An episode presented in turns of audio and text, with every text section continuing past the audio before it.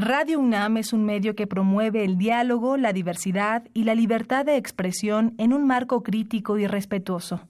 Los comentarios expresados a lo largo de su programación reflejan la opinión de quien los emite, mas no de la radiodifusora.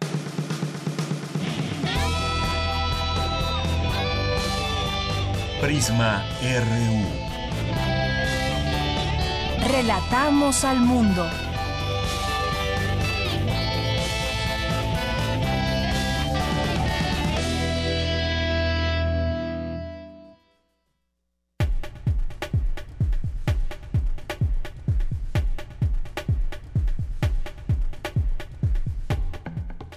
Muy buenas tardes. Gracias por acompañarnos aquí en Prisma RU. Estamos arrancando esta revista informativa hoy martes 28 de noviembre del año 2017. Mi nombre es Deyanira Morán y los quiero invitar a que se queden con nosotros durante las siguientes dos horas. Le tendremos información de la universidad, invitaciones hoy, para hoy, para mañana, para los siguientes días, para que puedan ser parte de lo que sucede, lo que ofrece en la UNAM. También hoy que es eh, martes, vamos a presentar por los caminos del Puma, en una sección fija que tenemos en este día. Eh, así se llama, por los caminos del Puma, un recorrido que eh, nos hace Cristina Godínez por los distintos campus universitarios y en esta ocasión nos platicará de la unidad Cuernavaca del Instituto de Matemáticas de la UNAM. También haremos un enlace hasta la FIL, a la Feria Internacional del Libro de Guadalajara, con Miguel Ángel Quemain, periodista y conductor de Primer Movimiento, que nos platicará todo lo que está aconteciendo allá. Y bueno, pues hoy esta cabina se vestirá de ritmo porque eh, más adelante tendremos aquí a Celso Piña en la sección de cultura de Tamara Quirós, así que no se lo pierdan. También estaremos platicando del tema de la liberalización de las gasolinas. Quizás ya hayan escuchado este tema y tengan algunas preguntas que hacer. Platicaremos aquí con expertos. ¿Cómo es que se da ese tema de la liberalización? ¿Por qué nueve de cada diez gasolineras van a tener precios variables dependiendo el estado, dependiendo incluso aquí en la propia Ciudad de México? Le explicaremos todo, o al menos eso intentaremos. Pero si tienen preguntas, no las hagan esperar, mándenlas al 5536-4339 o a nuestras redes sociales arroba PrismaRU y PrismaRU en Facebook. También estará aquí con nosotros Rita Abreu, que es locutora, productora, guionista de Radio Cultural y Educativa, y nos va a platicar de su libro Damas con Antifaz, Mujeres en la Radio, de 1920 a 1960. Será muy agradable escuchar, eh, escucharla, tener una plática con ella muy rica sobre este medio de comunicación que es la radio, y sobre todo también en temas como la radionovela. ¿Quiénes son esas mujeres que han hecho historia, que han dejado huella entre 1920 y 1960? Lo platicaremos con ella más adelante. Y hoy tenemos nuestro perfil humano con el doctor Iván Ortega Blake del Instituto de Ciencias Físicas. Así que quédese con nosotros en esta emisión del martes 28 de noviembre. Relatamos al mundo. Relatamos al mundo.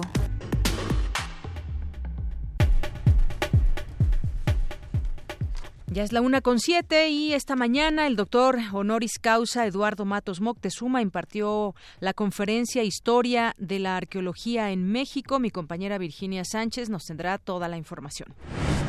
En el marco de los 50 años de la Dirección General de Incorporación y Revalidación de Estudios de la UNAM, se llevó a cabo un análisis de cómo enfrenta México los fenómenos naturales. Los viajeros del área maya documentaron la vida cotidiana de los pobladores durante la época de guerra en el siglo XIX. En unos minutos mi compañera Cindy Pérez Ramírez nos tendrá los detalles. Con apoyo de universitarios, concluyen la primera casa hecha con botellas PET para víctimas de los sismos. Más tarde, mi compañera Cristina Godínez nos tendrá los detalles de la información. En los temas nacionales huyen 5.000 indígenas del municipio de Chalchihuitán, ubicado en la región de los Altos de Chiapas, para evitar ser masacrados por un grupo armado del municipio de San Pedro Chenaló que busca adueñarse de sus tierras. Al término del mandato del Mecanismo Especial de Seguimiento al caso Ayotzinapa, miembros de la Comisión Interamericana de Derechos Humanos y el Gobierno federal analizan los avances en la investigación sobre la desaparición de 43 normalistas. José Antonio Mid, aspirante ciudadano a la candidatura presidencial del PRI, descartó la posibilidad de afiliarse a ese partido político.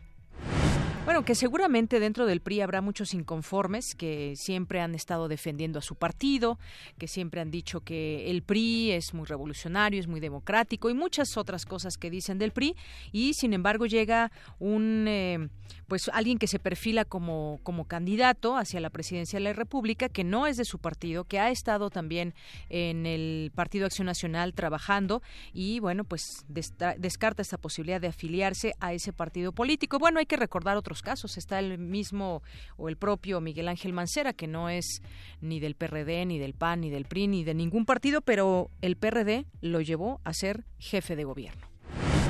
Esta mañana un grupo de pilotos aviadores de la empresa Aeroméxico se apostaron en pasillos de la Terminal 2 en protesta por algunas condiciones en que deben volar sus compañeros. En el Zócalo capitalino, el jefe de gobierno Miguel Ángel Mancera dio el banderazo al nuevo corredor Izazaga-Tlalpan que a partir de hoy entró en operación.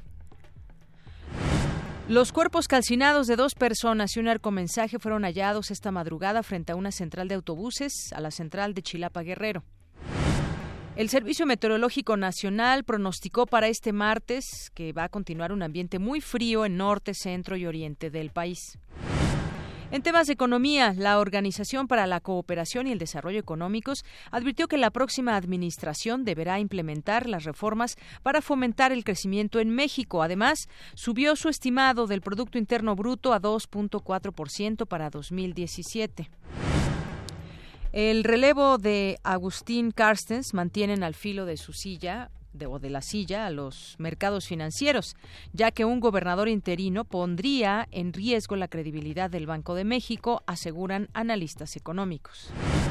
En temas internacionales, el Papa Francisco indicó hoy a las autoridades de Myanmar que la paz se basa en el respeto de cada grupo étnico sin excluir a nadie y que las religiones no pueden ser fuente de división. Aproximadamente 11% de los medicamentos distribuidos en países en desarrollo son falsos y muy probablemente sean la causa de muerte de miles de niños por enfermedades como la malaria y neumonía, advirtió la Organización Mundial de la Salud.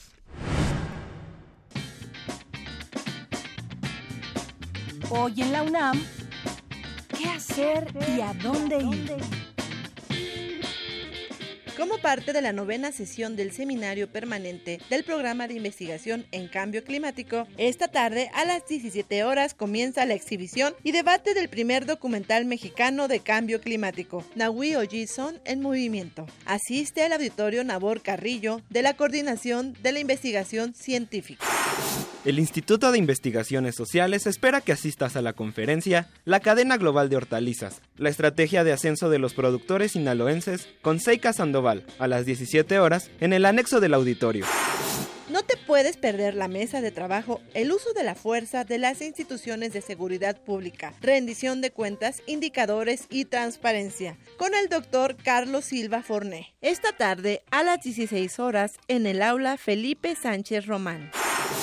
Les recomendamos que como parte del segundo Festival de Danza Contemporánea Unipersonal, esta tarde a las 20 horas en la sala Julián Carrillo de Radio UNAM se presenta Cuerpo al Descubierto, de Miguel Ángel Palmeros.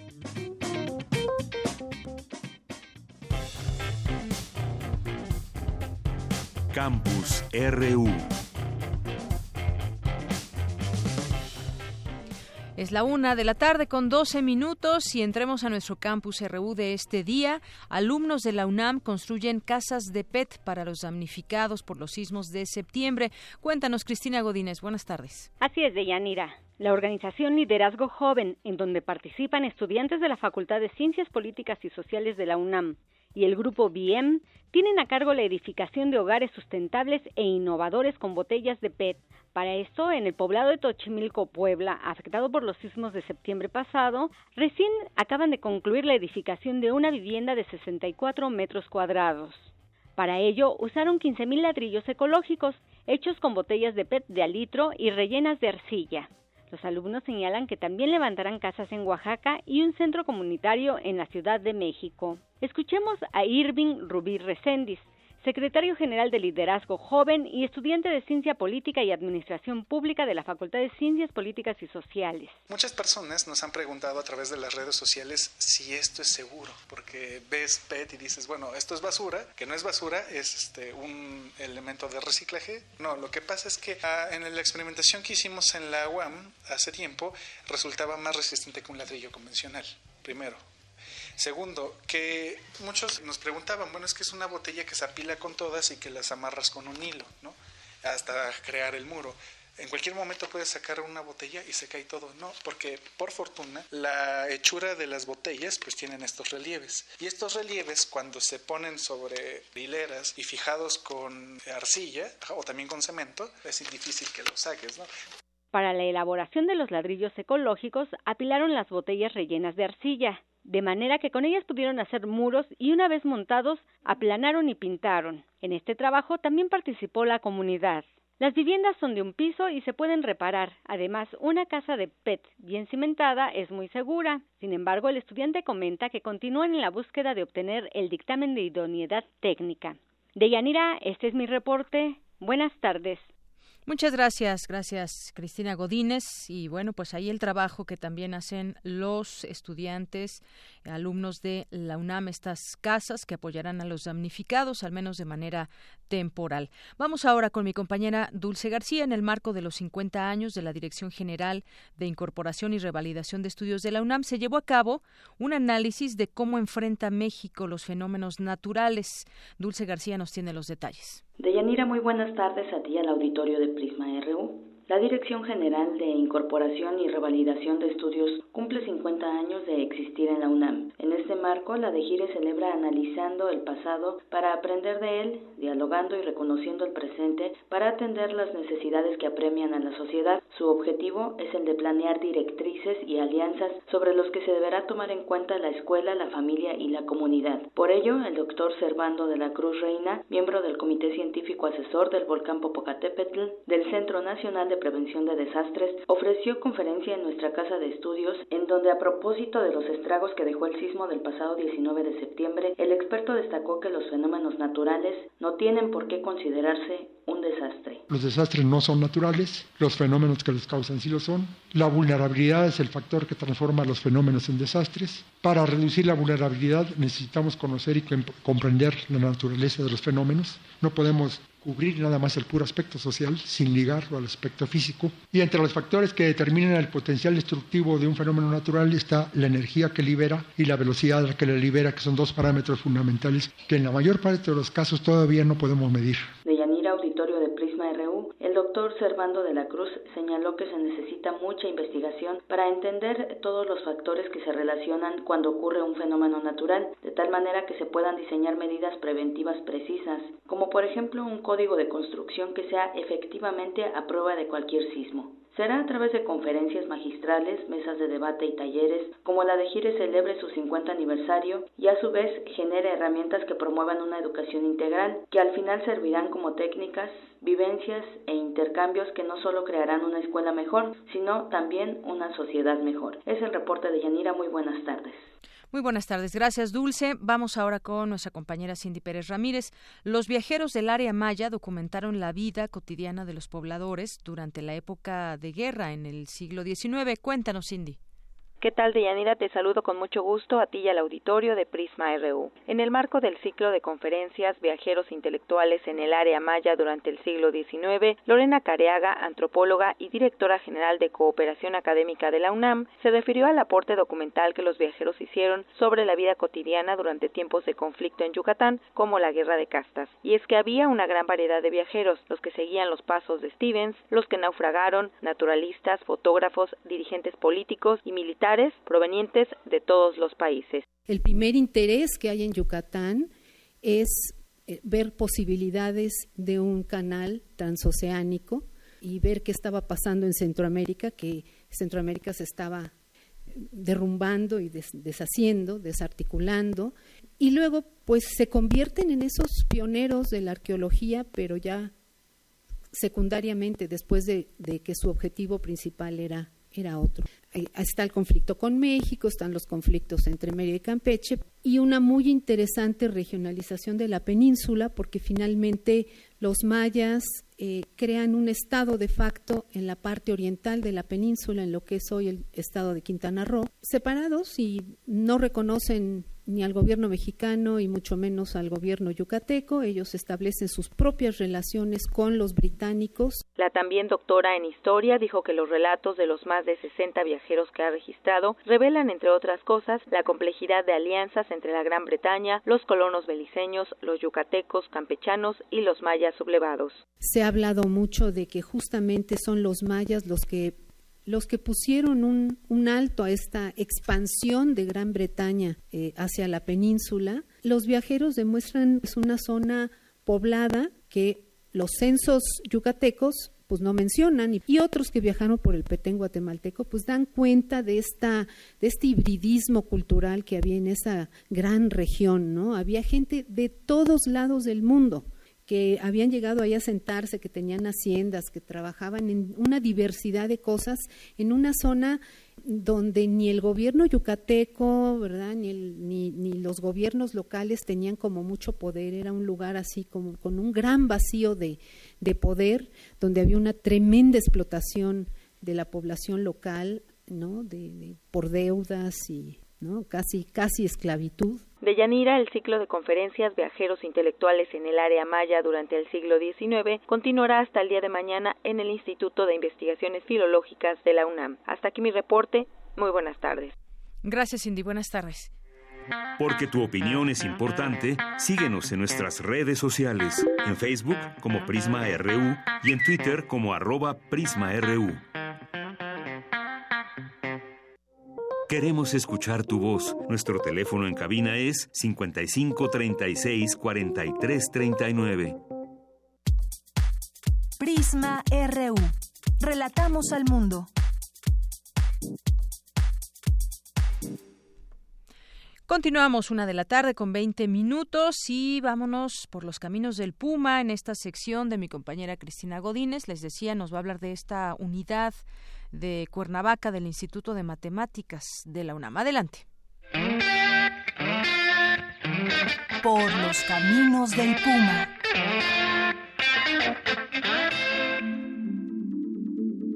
El Instituto de Matemáticas de la UNAM data de 1942 y en la década de los 80 del siglo XX un grupo propuso la creación de una sede en la ciudad de Morelia iniciativa que fue aprobada por el Consejo Técnico de la Investigación Científica en 1990. Seis años después, el 12 de julio, se crea la segunda unidad del Instituto de Matemáticas, ahora en la ciudad de Cuernavaca, Morelos. La misión principal de esta dependencia universitaria es hacer investigación en matemáticas del más alto nivel. Al respecto, habla el doctor Salvador Pérez Esteva, del Instituto de Matemáticas. Desde hace mucho tiempo el Instituto de Matemáticas ha estado interesado en fomentar esta ciencia y extenderla a todo el país. Es parte de la obligación que el instituto ha sentido por años y se dio una oportunidad de movernos algunos investigadores aquí a Cuernavaca y abrir la unidad y bueno, se aprovechó la oportunidad. Esta era la segunda sede foránea del instituto. Antes había iniciado la unidad en Morelia. Dinámica molecular, simulación de materiales nuevos, física matemática y modelación matemática son algunos de los proyectos que aquí se desarrollan. Además, algo que distingue a esta unidad tiene que ver con la aplicación. Es el doctor Pérez Esteva.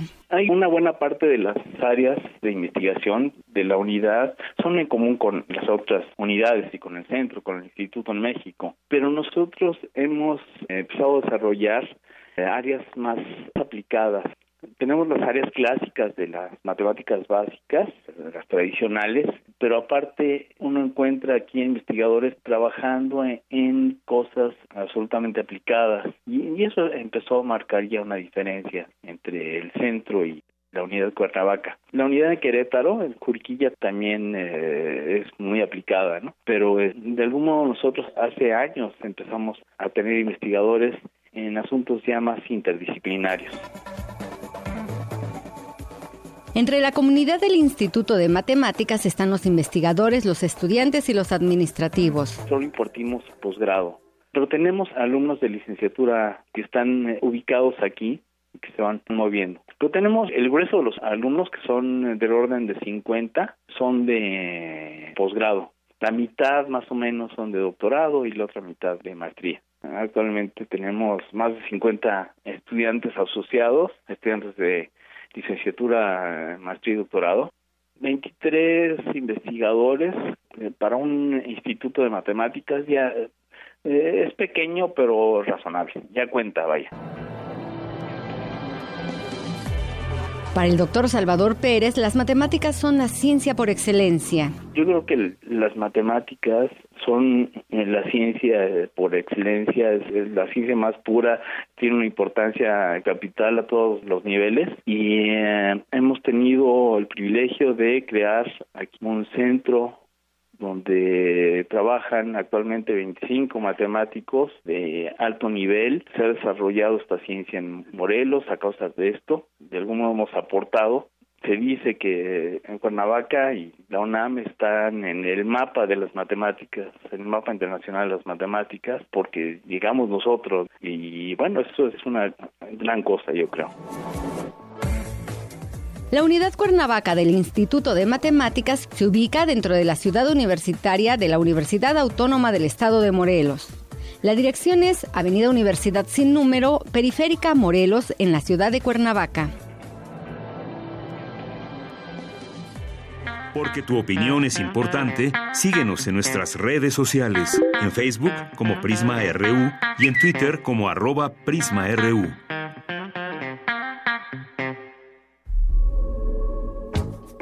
Escucha la Feria Internacional del Libro de Guadalajara por Radio UNAM. Los viajes de la palabra. Bien, y es momento de mandar los micrófonos hasta la Feria Internacional del Libro de Guadalajara, allá con nuestro compañero Miguel Ángel Quemain, periodista y conductor de Primer Movimiento. ¿Cómo estás, Miguel Ángel? Hola, Deyanira, buenas tardes. Pues con mucho gusto aquí de contarte algunas de las cosas que, que, que vale la pena que vale la pena recordar, consignar de esta de esta feria internacional del libro en Guadalajara que es es un eh, mar de cosas en las que hay que pescar poco a poco muchas eh, muchas perlas que a veces no tienen el suficiente público. Algunas eh, los, los, principales salones de la feria se se aglomera la gente buscando como las estrellas de la literatura de la filosofía del pensamiento y de la y de, y de y del mundo editorial que tienen un gran arraigo entre las cuestiones que vale la pena recordar y estar eh, al pendiente, bueno, fue esta este homenaje, estos honores que la Feria Internacional del Libro le hizo a Eduardo Lizalde, a este gran poeta mexicano que es uno de los poetas eh, más importantes vivos y que fue denominado le, le concedió el premio Carlos Fuentes y se presentó con dos eh, colegas que bueno fueron Jaime Labastida y Fernando Fernández y esto enmarca también una generación de escritores eh, muy importante. Elizalde todavía es director de la biblioteca de la biblioteca de Valderas, la biblioteca Vasconcelos, y es eh, una de las figuras que ha contribuido mayormente al estudio de la ópera, de la música mexicana, pero también de la poesía y de la literatura.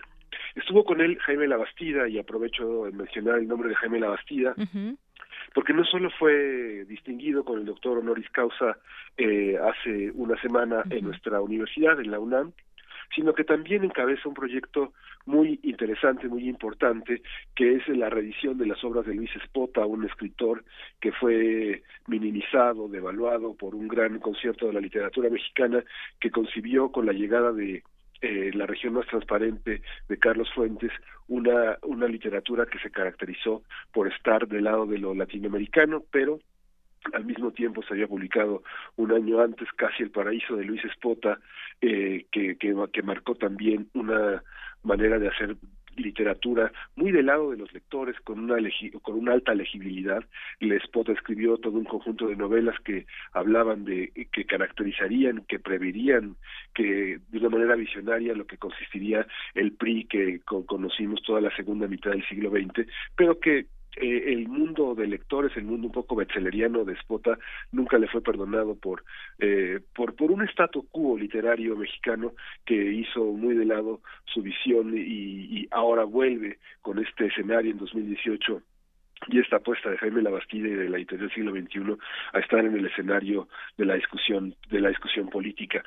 Y bueno vale la pena también mostrar que Madrid sigue este sigue de fiesta pero ahora en México con autores eh, muy importantes. Este, estuvimos ya con Soledad Puertolas con Belén Gopey con Marta Sanz, con Almudena Grandes, que ellas marcaron una nueva llegada de la literatura de mujeres y de la literatura madrileña en el escenario de los años 90 y hoy consolidadas, eh, maduras, eh, se instalan en un pabellón que recuerda a un Madrid literario, un Madrid que como pasa con la Ciudad de México, como pasa con Guadalajara y Monterrey, nos hace falta entender para entender cómo ha funcionado la literatura en el registro de la ciudad.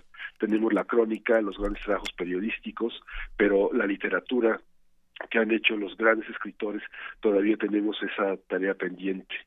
Fíjate que también la feria tiene unos escenarios que están eh, alrededor de la de la expo.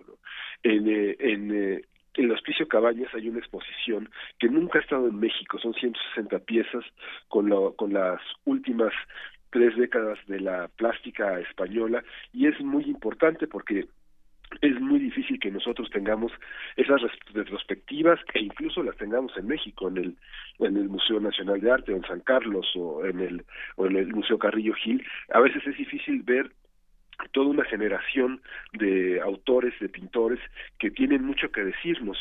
No no sabemos si esta exposición va a estar en la Ciudad de México, pero va a estar abierta en Guadalajara del 24 de noviembre al 25 de febrero del próximo año.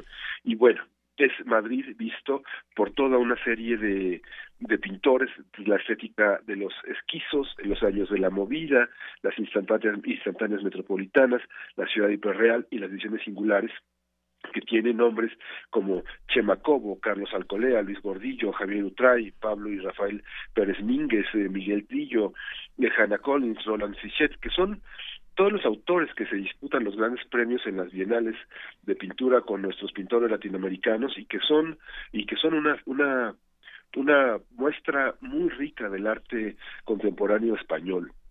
Hay una parte también política en la feria que está representada por también por esta clausura que fue ayer eh, en la tarde de nuestro seminario de eh, los acosos en una, ciudad, un mundo sin muros, estos acosos a la civilización que se organizó por parte de la UNAM y la Universidad de Guadalajara de muro a muro y la conclusión estuvo a cargo de Gili Povetsky, de Ana Elena Mayet, como habíamos comentado ayer, este Néstor García Canclini, y bueno, esto da pie a toda una serie de cuestiones ya muy particulares, políticas, que van a ocurrir eh, hoy en la, en la feria, que son, que es la parte política y en la, de la cual no podemos evadirnos, que son pensar México, diálogos sobre los retos del próximo sexenio, que es una discusión, una eh, Aurelio Mayor, Aurelio Nuño Mayer y José Woldenberg van a dialogar sobre pensar México, los retos del próximo sexenio y en la, en FIL también el proceso electoral 2018 y los retos del INE en el 2018, que es una conferencia magistral de Lorenzo Córdoba y la que la presenta María Marván y la modera Claudia Zavala y la organiza pues el INE. Hay un seminario internacional Aspenfil, que es una mesa dedicada a Norteamérica 2.0, el futuro ha dejado de ser lo que era, en la que está Alain Bersin, Rafael Fernández de Castro, Juliette Cayem y Michelle Kergin. Son eh, visiones en las que hemos puesto el acento Prisma ha puesto el acento a lo largo de la semana, ayer con lo de el destape de MIR, eh, cobra una nueva dimensión toda esta serie de conferencias organizadas en la FI. Hay muchas cosas también que eh, vale la pena destacar porque son eh, visiones que tienen que ver con la política y que habíamos hablado, te había comentado ayer que de la historia, esta historia del papel que escribió Tomás Granados, pero Tomás Granados no solo hizo eso, sino que él eh, que trabajó en el Fondo de Cultura Económica y que hizo toda una serie de lecturas y de scoutings para encontrar nuevas perspectivas sobre el pensamiento económico, esa, eso fue una estela que llevó a pensar de una manera eh, la economía, las, las humanidades, la sociología, la estadística y presentar una nueva editorial. La, la gente no entiende y Tomás es uno de los que no entiende que es difícil el mundo del libro, es muy fácil pensarlo, hacerlo, pero distribuirlo y venderlo no es tan difícil, pero sin embargo se arriesgó con una colección que ya vio los primeros tres tomos, y ayer se presentó un libro que se llama Ingreso Básico, que es una propuesta de Philippe Van Paris y Yannick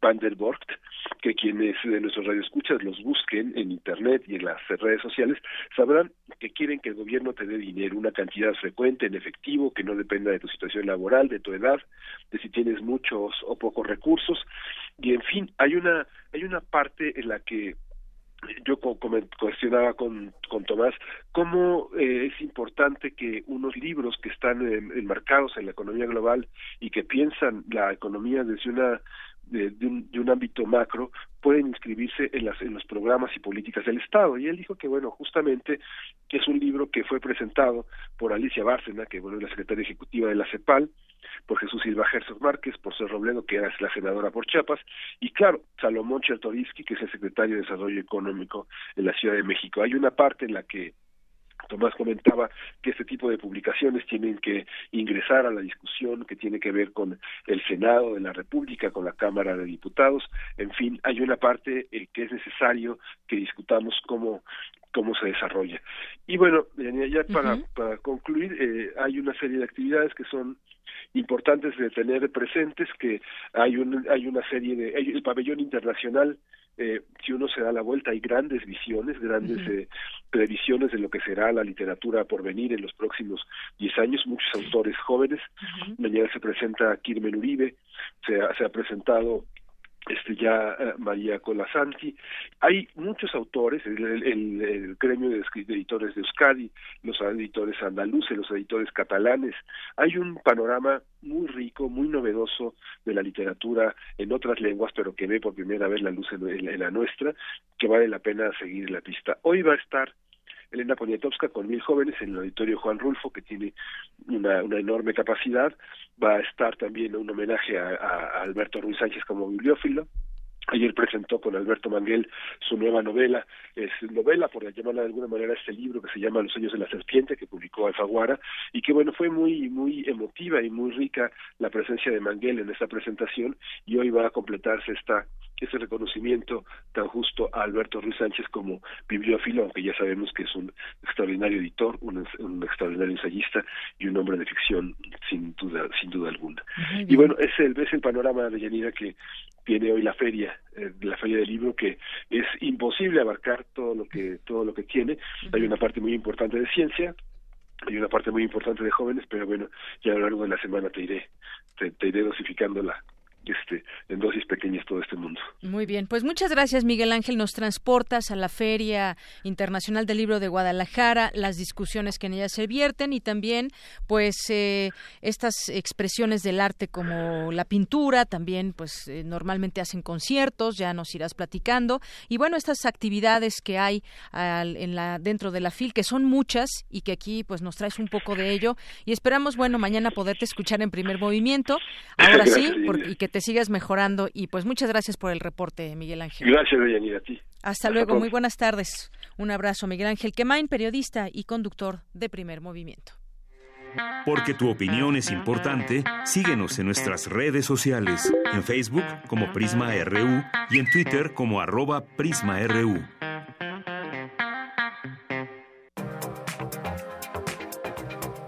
Internacional RU. Nos vamos a los temas internacionales con las breves con mi compañera Ruth Salazar. Las autoridades indonesias decidieron mantener cerrado este martes por segundo día consecutivo el aeropuerto internacional de la isla de Bali ante el riesgo de una posible gran erupción del volcán Agun. Hablan algunos turistas varados. Las autoridades nos han informado correctamente, pero ¿qué podemos hacer? Es la naturaleza, así que por una vez no podemos hacer realmente nada. Yo creo que no hay tanta información, pero estamos de vacaciones, así que no nos importa. No sabemos qué va a ocurrir, lo mejor es que esperemos tomándonos algo en el bar.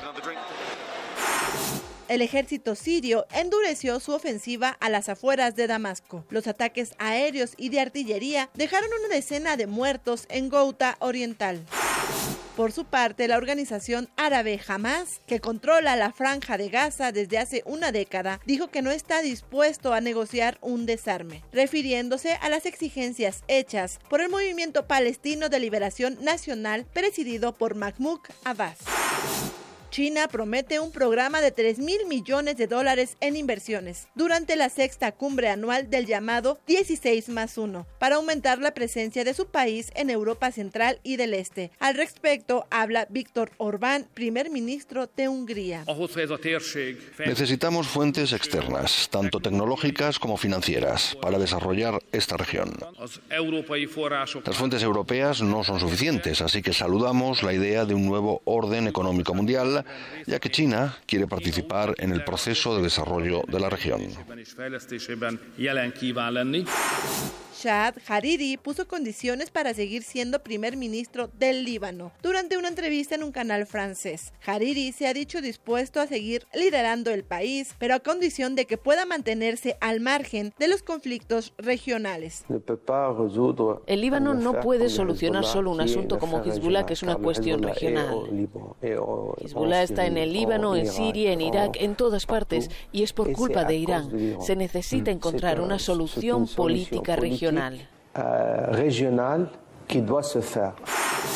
Rusia no ha podido establecer contacto con su satélite meteorológico Meteor M2 tras su lanzamiento este martes a bordo de un cohete Soyuz desde el nuevo cosmódromo de Botoshini, situado en el extremo oriente. Prisma RU. Relatamos al mundo.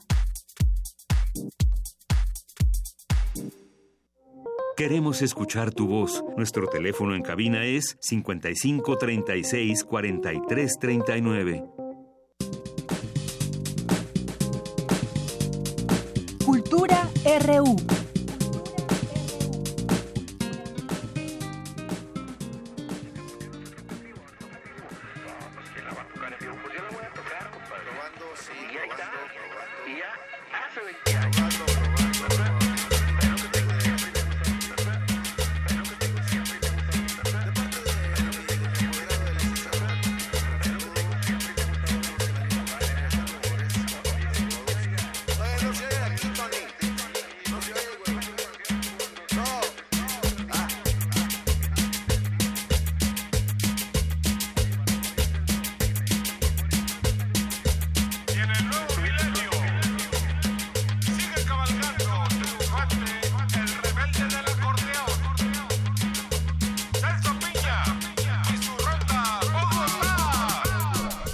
Como, como les habíamos dicho al arranque de esta emisión, esta cabina se llenaría de ritmo con Celso Piña y pues aquí le damos la bienvenida. Tamara Quiroz.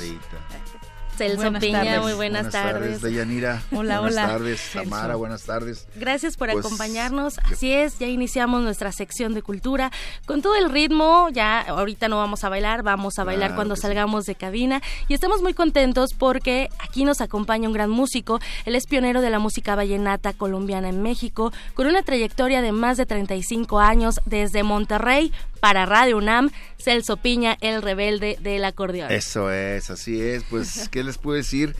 Pues principalmente y primeramente gracias a ustedes por su tiempo aquí en la estación de, de- de radio. Pues también gracias por su espacio, ¿no? Que para nosotros es muy importante, todos los, los- todos los que nos dedicamos a, al ambiente musical es muy importante porque pues cada vez que sale uno con una mm, mm, producción nueva, pues lo primero que corre es uno es- pues, es a esto, ¿no? A la difusión. Para, claro, claro. para que la gente sepa que estamos trabajando, que si duré un buen tiempo, fíjate que duré tres años para sacar esta producción y me decían muchos, Celso, tú ya te retiraste. No, Digo, no, compadre, estoy trabajando. ¿Cómo que ya me quiero retirar? Si estoy en mi apogeo, dice. Claro que Oye, sí. no, pues que hace mucho que no sacas nada. Le digo, no, pero lo que venga va a estar padre, ¿eh? Te voy a decir, te lo aseguro porque estamos trabajando en ello. Y, pero ¿qué va a ser? O qué, bueno, al rato lo vas a oír. Eh, mi disco este disco que ando promocionando se llama Música es Música, porque tanto lo puedes hacer con un acordeón, con una guitarra, que con una orquesta filarmónica. No, música es música. Y de ahí, pues, este, agarramos la, la, la, la cosa de, de, de, pues, de ponerle el disco así, ¿no? Porque son frases eh, que yo se me vienen a veces en mis loqueras y todo eso eh, se me viene, ¿no? Por ejemplo, pues gracias por estar aquí, ¿no? Pudiendo estar allá. Y se preguntan, ¿dónde? Y yo les digo, pues donde ustedes quieran.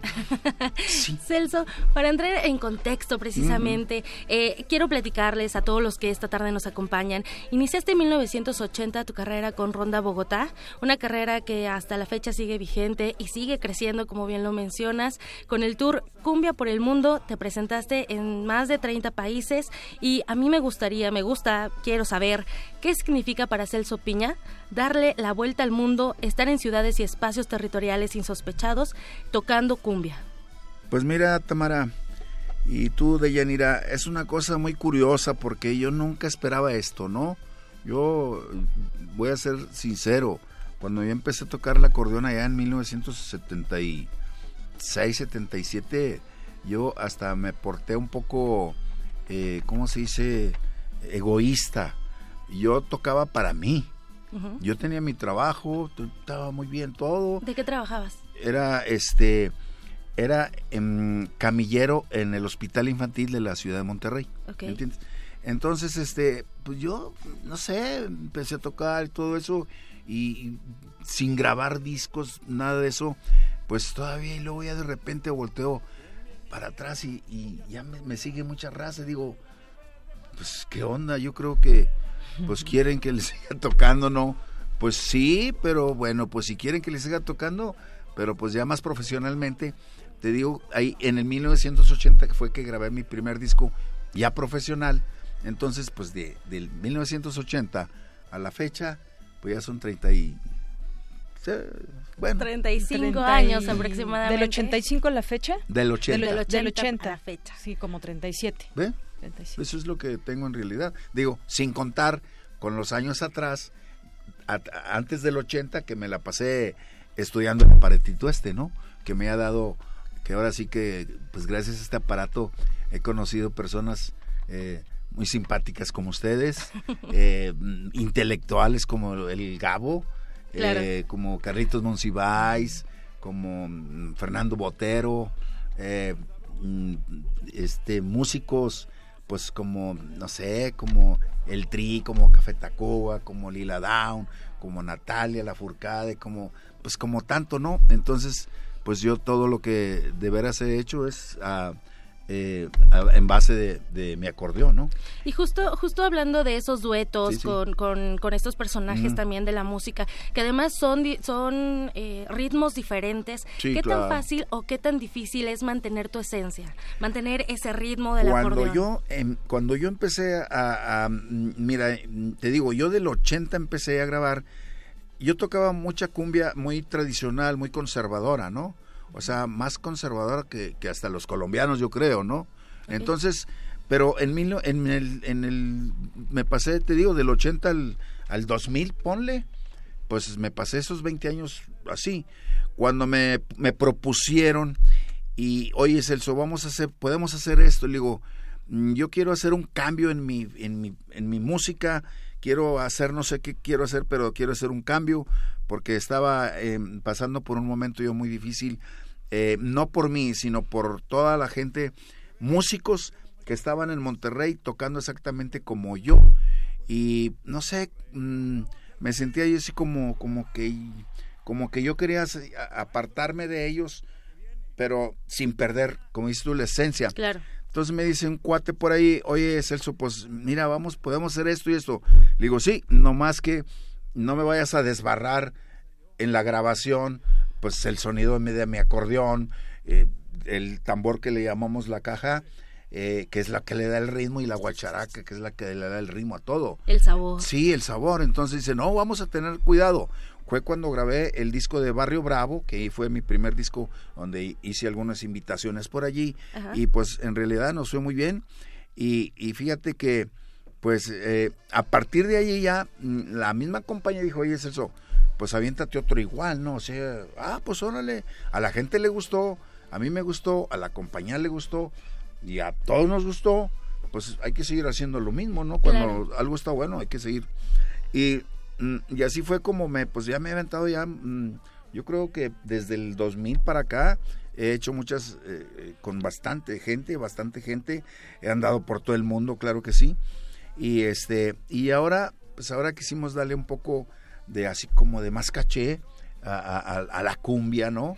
Ajá, que, justo eso, ¿no? O sea, música es música. Aquí en China has puesto a bailar a la multitud. Claro. ¿Y cómo surge este disco? Música es música, tu, tu más reciente disco. Surge a partir de una, eh, una, de una invitación de, de Lila Downs eh, y, y, y, la señora Eugenia León. Eh, en, el Festival de la, Galaguetza, de la en Oaxaca, me dice Lila, uh, oye Celso, ¿no, ¿no te gustaría entrar con un, algo de acordeón, una pequeña introducción en este tema, que es el segundo himno de, los oaxaqueños? Digo, pues este, sí, ¿cómo no? Dice, bueno, pero necesitas hablar con él pues ¿qué traigo en la boca? este, eh, y digo, sí, pues llévame a, a, hablar con el director de la orquesta. Y ya me llevó. Dije, ¿qué onda, maestro? Pues aquí las muchachas quieren que, ah, sí, cómo no. A ver, mira, puedes hacer esto y esto y esto, el tono este y vas a hacer, órale, pues. Y ya empecé esto. Y luego, ahí fue donde me quedé yo así, oye, pues qué onda, cómo irá a sonar, ¿no? Todo eso.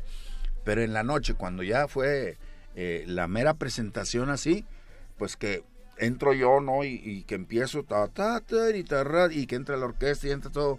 Se, fue, se volvió la locura allí en ese momento y ahí fue donde dije yo, bueno, yo mañana pasado voy a hacer un disco, pero con, con una orquesta, no sé con cuál orquesta, pero con una orquesta y vamos a hacerlo así.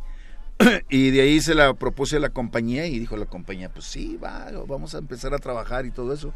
Y pues en una vuelta que tuvo la Orquesta de Baja California a, al, a, mi, a mi tierra, Monterrey, Nuevo León, en, en el Festival de Santa Lucía, un festival muy importante de, de, de Monterrey, pues ahí se hizo la, oye, ¿cómo ves? Te, sí, ¿cómo no? Vamos a hacerlo.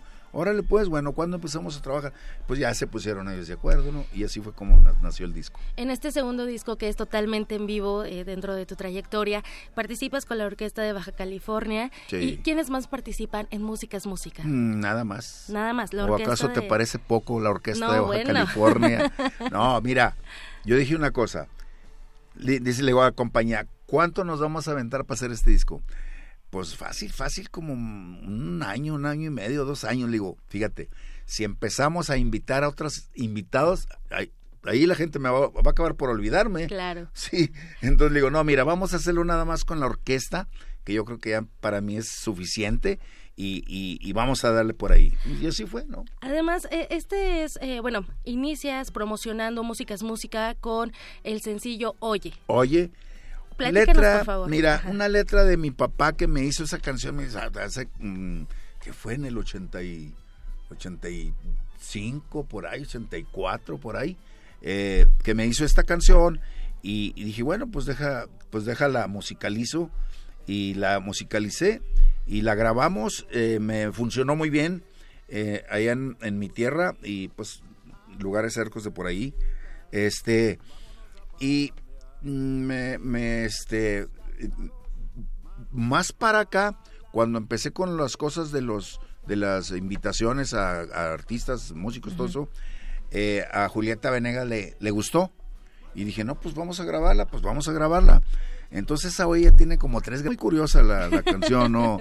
Sí, pero este, y luego ya le digo a papá, bueno, papá, pues este, pues fírmame aquí el, el para los, dice, es tuya, cabrón, es tuya. Ah, bueno, pues es mía. Y la hice mía. Perfecto. Sí. Celso Piña, estamos transmitiendo, además de la frecuencia de Radio UNAM, por nuestro Facebook Live. Ah, Aquí pues en cabina ya tenemos ojos curiosos. Seguramente tenemos oídos curiosos de quienes nos están acompañando esta tarde. ¿Nos interpretarías una canción totalmente sí, claro, claro que sí. ¿Qué, ¿Qué, vas a tocar? Mira, voy a cantar una canción, un tema que compuse yo a mi tierra. Digo, digo, no, no, a mi tierra, sino a mi colonia. Ok. Donde nací musicalmente. Porque yo nací en la Nuevo Repueblo de Monterrey, Nuevo León. Muy bien. Pero pues de ahí anduvimos este nomadeando, ¿no? Para allá y lo para acá y lo para allá y para acá, pero donde nació la, la el grupo de Ronda Bogotá, de donde nació Celso Piña musical, pues fue en La Campana. Entonces pues se me hizo algo así padre como componerle algo a, a la campana, ¿no? Y dice así más o menos. Una, doce.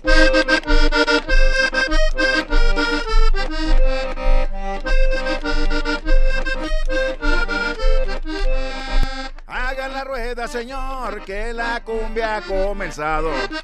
Hagan la rueda, señor, que la cumbia ha comenzado. Punta de salir el sol, esta cumbia se ha acabado. Cumbia de salir el sol, esta cumbia se ha acabado.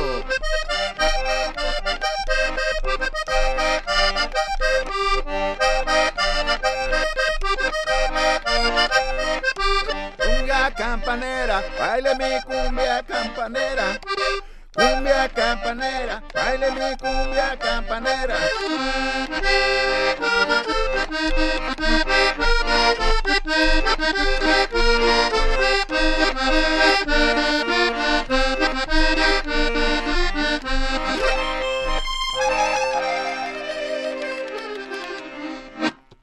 Bravo. Bravo. Bravo, Celso Peña. Oye, yo tengo una pregunta que tal vez te parezca extraña. A ver. Comúnmente las personas cuando nos encariñamos con un objeto le ponemos un nombre. ¿El acordeón de Celso Piña tiene un nombre en especial? Betty. Se llama Betty. Ah, muy bien. Esa era una, una pregunta que tenía que hacerla como diera lugar. Oye, yo quisiera hacer una pregunta, Celso. De, de, los primeros acordes que salieron de tu acordeón, de tu mm. instrumento, de, de, tu ritmo, ahora pues ya han pasado muchos años, nos decías. ¿Y cómo, cómo te sientes estos viajes por el mundo, el tocar, el interpretar, cantar con otros artistas? ¿Qué te ha dejado o cómo llegas a este, este disco? ¿Qué quieres imprimir? Quizás una visión de, de la vida que te ha dado la oportunidad de viajar, de ¿qué, quiere, qué es lo que quieres expresar en este disco ya después de todos estos años. Bueno, quiero expresar de que, eh, por ejemplo, que no tiene nada que ver eh, eh, la, ejecución de un acordeón con la ejecución de una orquesta que viene siendo, este, pues yo creo que lo mismo, tanto el acordeón como la orquesta, pues hacen música, ¿no? Entonces yo quiero con esto enseñarle a la gente que, que, que no porque ves a un chavo con un violín o, algo así ya va a tocar, no sé, Paganini o Tchaikovsky o todo eso, ¿no? pues puede tocar también cumbia, puede tocar todos los géneros musicales, ¿no? Entonces yo creo que más o menos eso es lo que yo quise hacer y, y, me salió bien porque no tiene unos el mes pasado en octubre sí este ya he recibido muchas este eh, muchas cosas buenas, ¿no? Oye, te, aventaste, qué padre suena, qué chido, qué todo eso. Y yo pensé que la orquesta nomás tocaban música para dormir, digo, no, para que veas, sí, o sea que digo, no, ahí está. no, están peleados los ritmos. No, no, ni los instrumentos, ni los géneros musicales, ni nada, los que están peleados son los, este, eh, no, pues nadie nos está peleando. Celso, el fin de semana pasado te presentaste en el Festival del Bosque frente a más de seis mil personas. Eh, para, para las personas que se encuentran en la Ciudad de México o cerca de, aquí de la ciudad, ¿tienes alguna presentación próxima? Sí, sí tengo, este, los, mm, de hecho los mm, venimos a invitar también para que nos acompañen. al este, Monumento de la este Revolución. Jueves, es el jueves, eh, ahí en el Monumento de la Revolución. ¿Pasado mañana? Donde vas, pasado mañana, este sí, pasado mañana. Sí, va a haber, va a haber gente, va, va a estar eh, por allí, no sé, Kinky, eh, Moenia, va a estar Pato Machetes también, eh, va a estar este, pues la señora Kong, o sea, infinidad de, de artistas que es con consecuencia de de, del, del, ser responsable. La prevención, la contra, prevención el contra el VIH. Entonces eso es pues pues más que todo es para, pues para todo el mundo, ¿no? Pues todo el mundo andamos ahí. Además es un concierto gratuito ahí en el Monumento de la Revolución. Sí, para la gente y que pues para hacerlos que tomen conciencia de que pues si lo van a hacer, háganlo, pero pues al tiro, ¿no? Porque... Mm, que el amor se disfrute seguro, de manera segura. Claro que sí, hay una canción que, que me compuso de un chavo de allá de Monterrey, un escritor que se llama Joaquín Hurtado, que me compuso la letra igual, se llama La China y el Pelón. Okay. Y yo le puse letra, le, oye, le puse música, ¿no? Y pues está padre, ¿no? Todo eso, pues la racita por ahí para la oreja. Oye, de veras. Oye, no, pues vente, vamos a la farmacia a comprar eso y, y ya. Y la hacen a todo dar. Entonces, pues eso es, lo estamos invitando para que nos acompañen y pues va a haber muchos regalos por ahí. Oye, Celso, y música es música. Eh, ya lo podemos encontrar en manera física, también en digital, para quienes lo quieran adquirir. Sí, claro. Y vean esta fusión que haces con la sí, orquesta. Sí, muy padre. De veras se la recomiendo y más que todo es para este disco, bueno, pues para en general, ¿no? Pero se lo recomiendo a, a todos mis seguidores, a todos mis fans, eh, es un disco de colección, vaya, y este, pues ahí se los este, encargo, eh, estoy seguro que les va a gustar, eh, ya conociendo, conociéndolos, lo que les gusta, se los plasmamos, pero ahora más rico. Claro. Más rico, con todos esos instrumentos eh, que, que, que, que, de, que se compone, de que se compone una orquesta mm, filarmónica. Además, un disco que es totalmente en vivo y que recopila más de 30 años de trayectoria musical. yo no me lo voy a perder. No, ni yo tampoco. Muy bien. ¿Y qué canción nos recomiendas para ir cerrando ya esta conversación y despedirnos? Pues vamos a escuchar la, la canción que me hizo mi papá, eh, Oye. Oye. Oye, y este no es para que oigan qué bonito, qué bonito, eh, qué, bon, qué bonito... Eh, se fusiona eh, esa introducción. El, o sea, la, la, introducción muy apoteósico allí, sí, así como si fueras a ver una película de como de los diez mandamientos o Ben Hur o algo así, ¿no? Escuchémosla. Celso Peña, muchísimas gracias por visitarnos aquí en esta cabina de Prisma RU no, pues de gracias a ustedes, de veras, por su tiempo. Y sobre todo por regalarnos esos acordes de Betty, tu acordeón. Betty, Betty, Betty. De Yanira, nos despedimos y les deseamos una excelente tarde. Gracias, Tamara, gracias, Celso, y mira todo el público que ya trajiste aquí en cabina. Oye, ¿va a haber baile? sí, va a haber baile ahorita, vas a bailar con todos. Voy a bailar con todos. Bueno, pues son las dos de la tarde, vamos a una pausa y regresamos a la segunda hora de Prisma RU.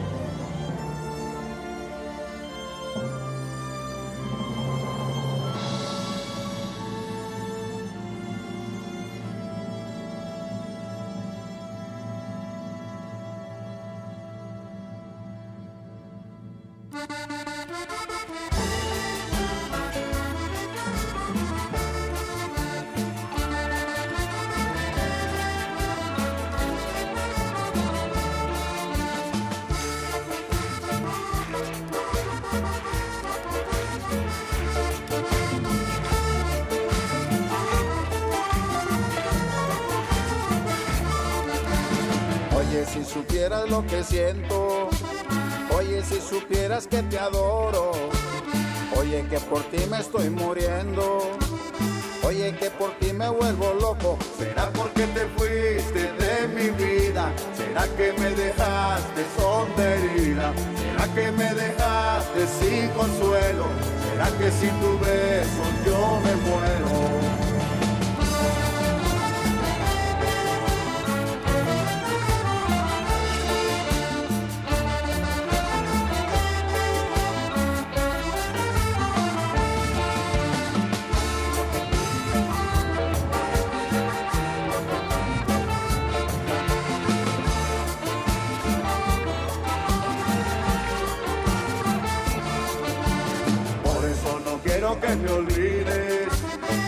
Eso no quiero que me dejes, por eso no quiero que te alejes, por eso te pido que regreses. Debes de saber que me haces falta, debes de saber que yo te quiero, debes de saber que sin tus besos, tú debes de saber que yo me muero.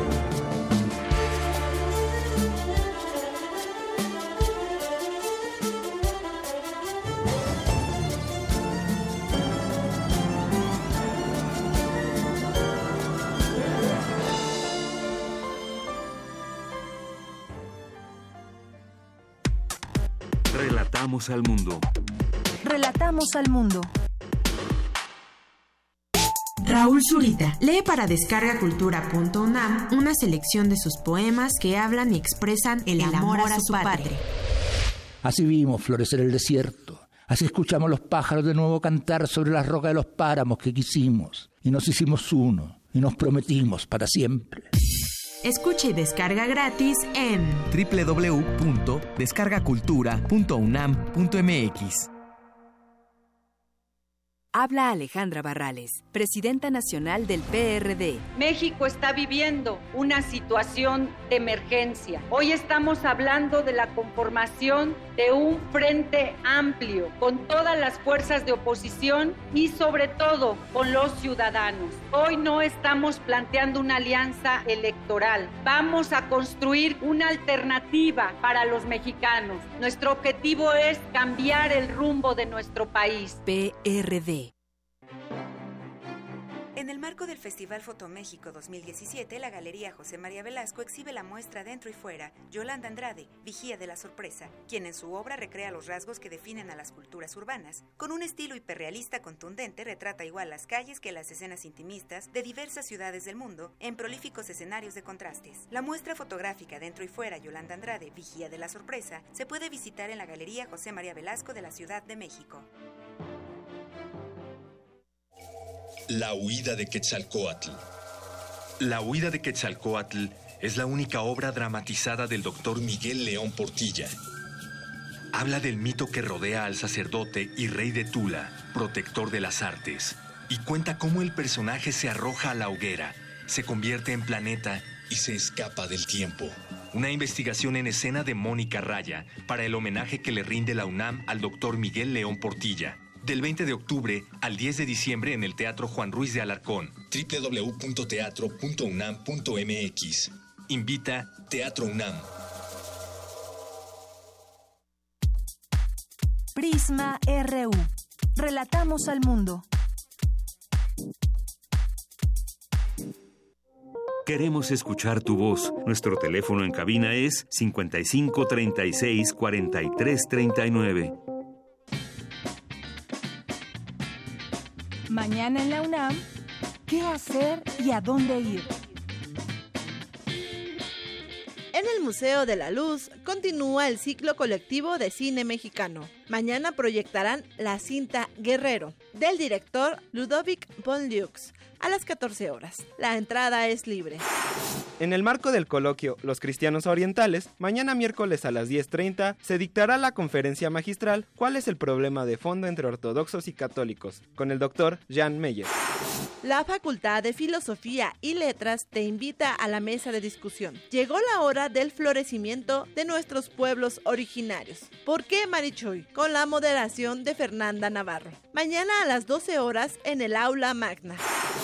Este miércoles se presenta el libro Derecho y Literatura, una alianza que subierte en el orden. Coordina Aleida Hernández. Asiste a las 11 horas al Centro de Investigaciones Interdisciplinarias en Ciencias y Humanidades.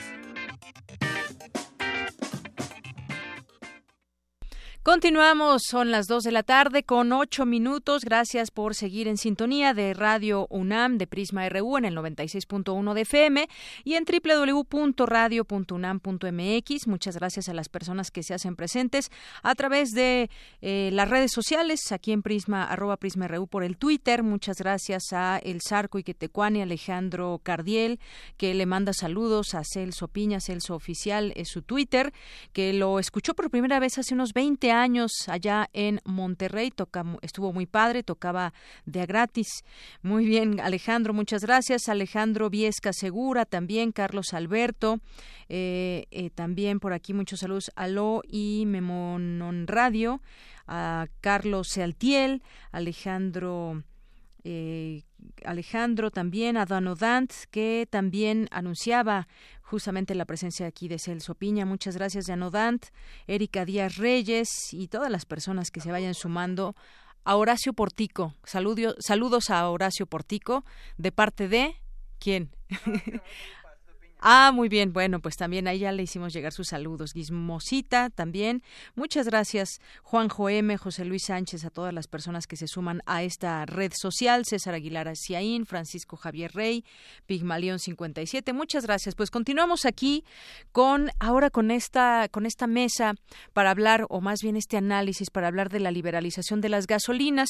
Quizás ya lo habían escuchado en algún momento este término y al inicio del programa decíamos que si tienen preguntas, nos las pueden hacer llegar porque es un tema, pues eh, no sé si tan complicado o no, pero el caso es que tendremos diferentes precios de las gasolinas aquí en la Ciudad de México e incluso también en el país.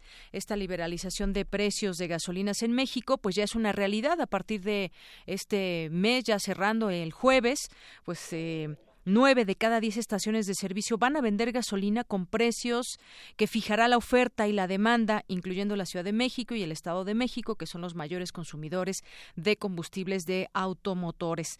Así que vamos a platicar del tema con el doctor Clemente Ruiz Durán, académico de la Facultad de Economía. Doctor, bienvenido a este espacio. Buenas tardes. Buenas tardes. Y también del otro lado tengo al maestro Santiago Augusto Vázquez, catedrático de la Facultad de Estudios Superiores Aragón, de la carrera de Economía. Maestro, buenas tardes. Buenas tardes, buenas tardes, a sus órdenes. Gracias. Bueno, pues arranquemos con este tema. Nos suena de pronto raro el que vaya a haber distintos precios para la gasolina. Esto pues viene derivado de todas una serie de acciones que se han venido dando, también a raíz de la reforma energética. Y bueno, pues esto comenzará ya el 30 de noviembre. ¿Y qué significa esta liberalización o también denominada flexibilización del precio de la gasolina? Comenzamos con el doctor Clemente Ruiz Durán. Eh, se inició ese proceso de liberación de los precios de las gasolinas eh, a principios de este año, ¿no? Entonces, la gente tiene este recuerdo de que de repente se disparó mucho el precio de la gasolina, ¿no? Y entonces, eh, lo que estamos haciendo ahora ya es un proceso que de liberalización que se empezó en el resto del país y que la última fase se iba a realizar el 30 de diciembre de este año eh, lo decidió la Secretaría de Hacienda eh, adelantar 30 días y entonces eh, el día de pasado mañana, el 30 de noviembre, ya quedarían liberalizados. Ahora, ¿esto qué significa? Esto no significa que necesariamente vayan a subir los precios de la gasolina, sino que lo que estamos hablando es que los va a haber diferentes oferentes y podemos fijar precios. En el resto del país lo que ha sucedido es que los precios se han estabilizado, no, no ha habido mayor consecuencia en términos de que haya eh, aumentos eh, muy elevados de la gasolina, ¿no? Porque esto de la liberación también quiere decir que va a haber varios oferentes, ¿no? Y entonces eh, las gasolineras van a poder ofrecer precios diferentes, ¿no? Pero en promedio lo que creemos es que si las cosas funcionan bien, no tendría por qué haber un desequilibrio eh, en precios de la gasolina con fueros de principio de año. Ya. Muy bien, pues muchas gracias, doctor. Eh, maestro Santiago Augusto Vázquez, eh, mm, hay algunas personas que, que, se preguntan, bueno, esto, eh, la diferencia que puede haber de precios de las gasolinas en un lugar u otro, ¿qué tanto puede variar? Nos imaginaríamos que no sería tanta esa variación, tal vez centavos más, centavos menos. Y si esto lo podemos asimilar un poco con lo que sucede con el con el precio del dólar, que está al tipo del cambio del dólar, que se mueve en los mercados, su cotización y demás, ¿sucedería algo, digamos, similar con el tema de la liberalización de las gasolinas? Sí, e, efectivamente, ahí también va a influir este eh, la cotización del peso respecto al dólar, ¿no? Eh, porque como lo establece precisamente este, la Comisión Reguladora de Energía, es de que el precio de referencia cuando el mercado quede totalmente liberalizado, que va a ser a partir del primero de, enero del próximo, México va a tomar como referencia los precios de la gasolina en Texas, ¿sí? que según precisamente eh, la Comisión Reguladora de Energía es el mercado más líquido, robusto y profundo de refinados en el mundo. ¿sí? Entonces sí hay ahí una conexión naturalmente con la cotización del, eh, con el tipo de cambio peso dólar. Ahora bien, a este precio de la gasolina, naturalmente se le tiene que agregar el costo de internación, por ejemplo, sí, el costo de transporte o lo que es la logística, ¿no? Para llevar el combustible a los tanques de almacenamiento y, por supuesto, los impuestos. Pero hay que tomar en cuenta también otro factor, que México importa a su vez gasolina de otros países, entre ellos recuerdo, por ejemplo, Singapur, eh, España, China. Eh, e importa un volumen importante ¿no? de, de combustible de esos países para satisfacer su demanda. Así es. Y bueno, en este sentido, yo y regreso con el doctor Clemente Ruiz Durán. Muchas gracias, eh, maestro Santiago. Eh, ah, ¿Va a subir la gasolina? Bueno, eh, ya hemos visto y hemos estado viviendo los últimos años los famosos gasolinazos que va cada mes subía la gasolina. Y bueno, ahora con esta liberalización de precios, ¿qué nos podemos esperar? Es decir, van a variar los precios, pero ¿esto qué significa? Que también van a ir subiendo paulatinamente. ¿Se les puede o no llamar también gasolinazos? ¿O ya poco a poco nos iremos habituando también como consumidores a, entender este fenómeno? Mire, eh, lo que sucedía con los gasolinazos es de que de repente la Secretaría de Hacienda decidía que necesitaba recursos y ponía un nuevo precio de la gasolina y entonces todo el mundo nos enojábamos con el gobierno, ¿no? Porque entonces era un mercado controlado en el cual el gobierno tenía la posibilidad de subir los precios de la gasolina. Ahora lo que sucede es que estamos en un nuevo mercado, ¿no? Es un mercado liberalizado, ¿no? Que entonces va a depender mucho no solamente de la cuestión de los precios internos, sino de lo, más bien como nos abastecemos del exterior, entonces va a depender mucho también de cómo estén variando los precios a nivel internacional. Ahora, en principio ha habido estabilidad de precios en los últimos meses. Eh, entonces, en esa perspectiva, lo que podemos esperar es de que no se vaya a presentar un desquiciamiento del mercado en el corto plazo. Ahora, esto no quiere decir que van a estar fijos los precios, ¿no? Sino que van a estar fluctuando, pero lo que se ha visto en las tres etapas de liberalización y flexibilización de los precios de la gasolina en las otras regiones de la República es que, es decir, no estamos partiendo de que no ha pasado, sino que ya vemos de que ha habido estabilidad en los precios en las otras partes de la República. Entonces, en esa perspectiva, ¿no? Lo que yo creo es que debíamos esperar una mayor competencia y entonces usted va a poder elegir por la gasolinera que más le convenga, ¿no? Por ejemplo, la universidad tiene una gasolinera aquí afuera de ciudad universitaria y es muy utilizada la, la, la, gasolinera. ¿Por qué? Porque primero da litros de litro, ¿no? Entonces, esto lo que podemos decir es de que las ciertas gasolineras se van a estar llenando más que otras, ¿no? Y hasta que no veamos de que las otras gasolineras realmente cumplen con todos los requisitos que se están poniendo, pues no vamos a ir hasta las otras gasolineras, ¿no? Pero entonces lo que tenemos es nuevas marcas de gasolineras, ¿no? Ya no son nada más las de Pemex, ¿no? Sí. Y, esto lo que obliga es a que la eh, gasolineras de Pemex se vean en este sentido obligadas a renovarse, ¿no?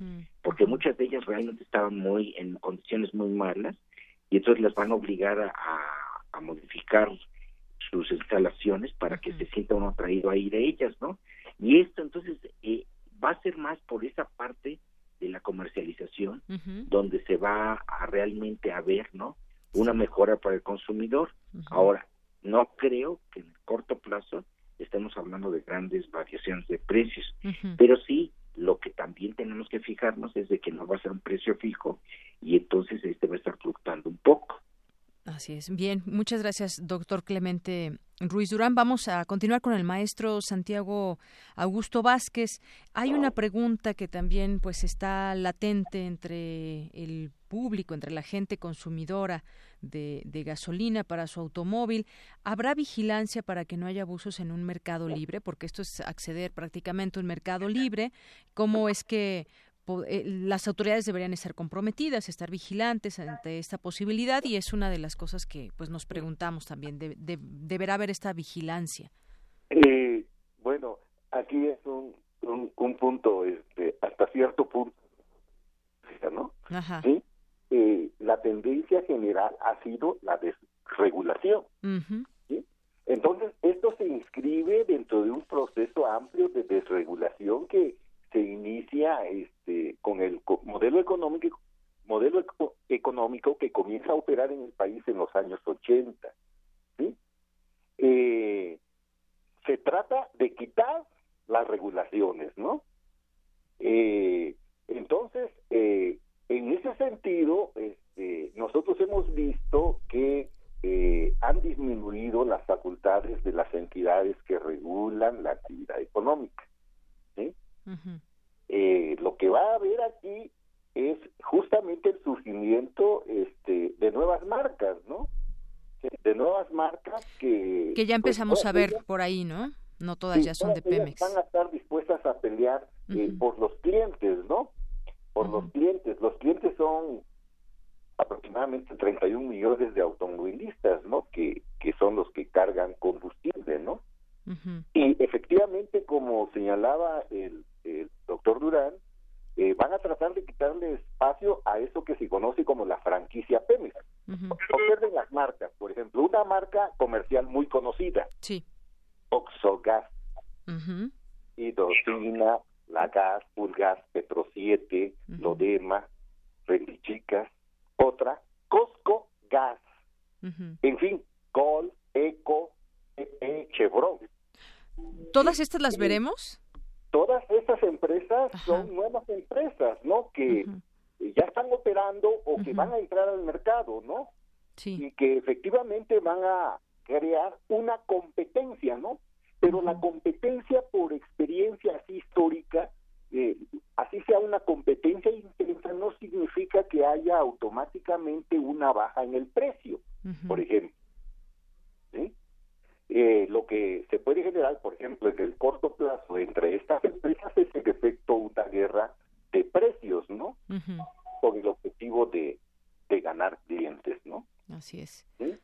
Entonces, eh, respecto a ese punto, o sea, eh, no es, no hay garantía, ¿no? De que, de que haya una regulación así. Porque la propia empresa ya se va a regular, digamos, o se tendría que regular entre las mismas empresas, Entre las mismas empresas. Aquí lo clave es la competencia, ¿no? La competencia. Porque hay que tomar en cuenta eh, en un contexto más amplio, digamos, eh, esto de qué resultado es.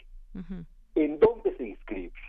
Se inscribe en lo que se llama en la liberalización de los mercados, en un proceso de liberalización económica, ¿no?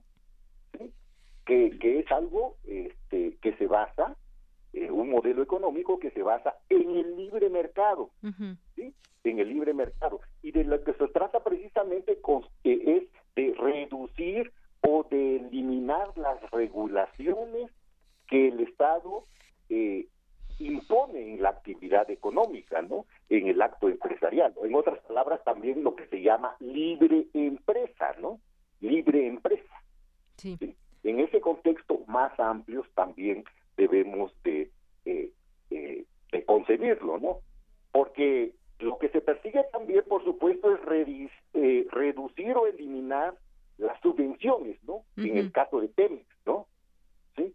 Y naturalmente hay otros factores ahí aparejados a esto de la liberalización económica, eh, como es la reducción del gasto público y la reducción de los impuestos, ¿no? En particular a las empresas, ¿no? A las empresas privadas. En ese contexto más amplio debemos de ver eh, este proceso como un punto culminante de todo esto. Muy bien, bueno, pues elementos que servirán también para que la gente, el público en general, estemos informados de cómo, cómo va a funcionar este tema de la liberalización de las gasolinas. Había estas, eh, o hay estas dudas, estas nuevas marcas, que son además, ya tengo aquí el dato preciso, son 25 nuevas marcas diferentes a la franquicia de Pemex. Diferentes a Pemex, ¿no? Y representan el 22%, ¿no? Del total de las estaciones de servicio que hay en el país, ¿no? Así es, así es. Eh, por ejemplo, yo tengo el dato de que hay eh, aproximadamente 2.578 estaciones de servicios, ¿no? ¿Sí? Eh, en este bueno, en este mes operan un total de 11.735 estaciones de servicios, ¿no? Y son 25 no eran más marcas, ¿no? Así es. Y claro que van a quedar unas empresas, y porque quedan aquí unos estados en la parte del sur, que son los últimos que van a entrar, Quintana Roo, Yucatán y Campeche, ¿sí? En esos estados son los últimos que van a entrar, ¿no? Muy bien. 494 estaciones de servicio de esos estados van a seguir todavía ajustándose a los precios que fije la Secretaría de Hacienda. Así es. Que fije la Secretaría de Hacienda. Justamente aquí nos recibimos un mensaje de José Luis Sánchez que nos dice que al responsable, el responsable principal de esta liberalización de precios es eh, José Antonio Mid, que ahora ya no está ahí en la Secretaría de Hacienda. Sí, ahora es Anaya, ¿no? González Anaya. González Anaya, así es. Bueno, pues a mí me gustaría que, cerráramos esta, esta plática con alguna conclusión. ¿Esto es positivo, es negativo? Eh, ¿Servirá para también eh, tener estos distintos precios de competencia y quizás podamos tener mejores precios? ¿Qué podemos decir ya como conclusión, eh, doctor Clemente Ruiz Durán? Mire, yo creo que es una cuestión positiva, un mercado que se liberaliza y que no estamos sujetos a una, un solo precio como se fijaba antes. Y esto lo que va a permitir es, esperamos, ¿no? Que la mejora en la prestación del servicio de venta de gasolina. Sí. Eh, ahora, lo que sí, y usted lo decía cerrar, esperamos que haya la vigilancia adecuada para que no se vayan a cometer, eh, pues, malos manejos en el precio de la gasolina en las diferentes nuevas eh, gasolinas que van a entrar en función entonces, sí, es una nueva etapa para el país, ¿no? Es una nueva etapa eh, que tenemos que vigilarla como siempre, pero que, como sucedió en la etapa 1, 2 y 3 en el norte del país, pues las cosas funcionaron bien. Esperamos que sigan funcionando adecuadamente eh, ahora que se, se, va hacia el centro y sur del país, ¿no? Muy bien. Bueno, pues ya estaremos, a partir de este mes que ya está por terminar, comenzaremos con todo esto. Eh, Maestro Santiago, ¿con qué concluye? Eh, bueno, yo este, eh, quisiera hacer un señalamiento. Sí.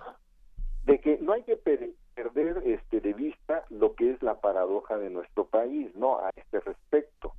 nuestro país es uno de los mayores productores de petróleo a nivel mundial, pero sus reservas de, gasolina alcanza, eh, según alguna información, solo para dos días. En cambio, eh, las reservas de Estados Unidos, por ejemplo, alcanzan para tres meses. Sí. ¿Sí? Pemex, eh, naturalmente no cuenta con suficiente capacidad de almacenamiento de combustible.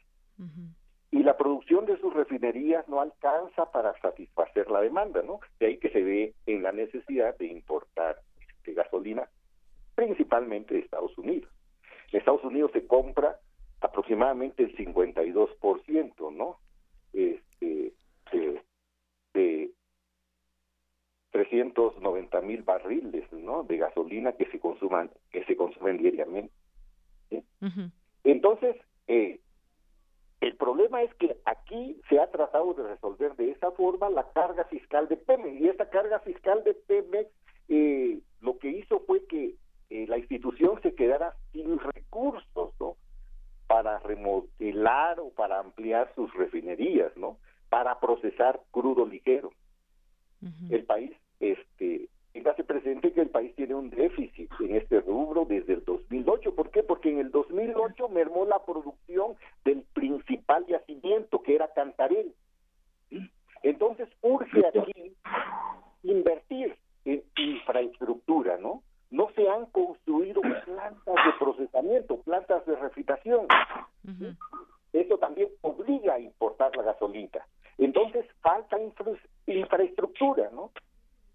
Y lo que otro punto importante es aquí, por supuesto, la presencia, por ejemplo, de la inversión de capital privado, ¿no? En la en la distribución de combustibles, lo cual eh, hizo posible la reforma energética de diciembre del 2013 junto con la enmienda constitucional de agosto del 2014. Antes, fíjese, para finalizar, sí. en otra época se decía de que el Estado era el rector de la actividad económica del país, ¿no? Así se decía. Así Ahora, se decía. Podemos decir que es el rector de la desregulación de la actividad económica del país. Con eso quisiera cerrar. Así es, la de, de la desregulación.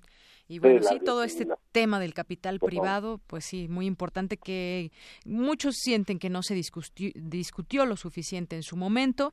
Y bueno, esto abre la puerta y nos lleva a una nueva etapa de...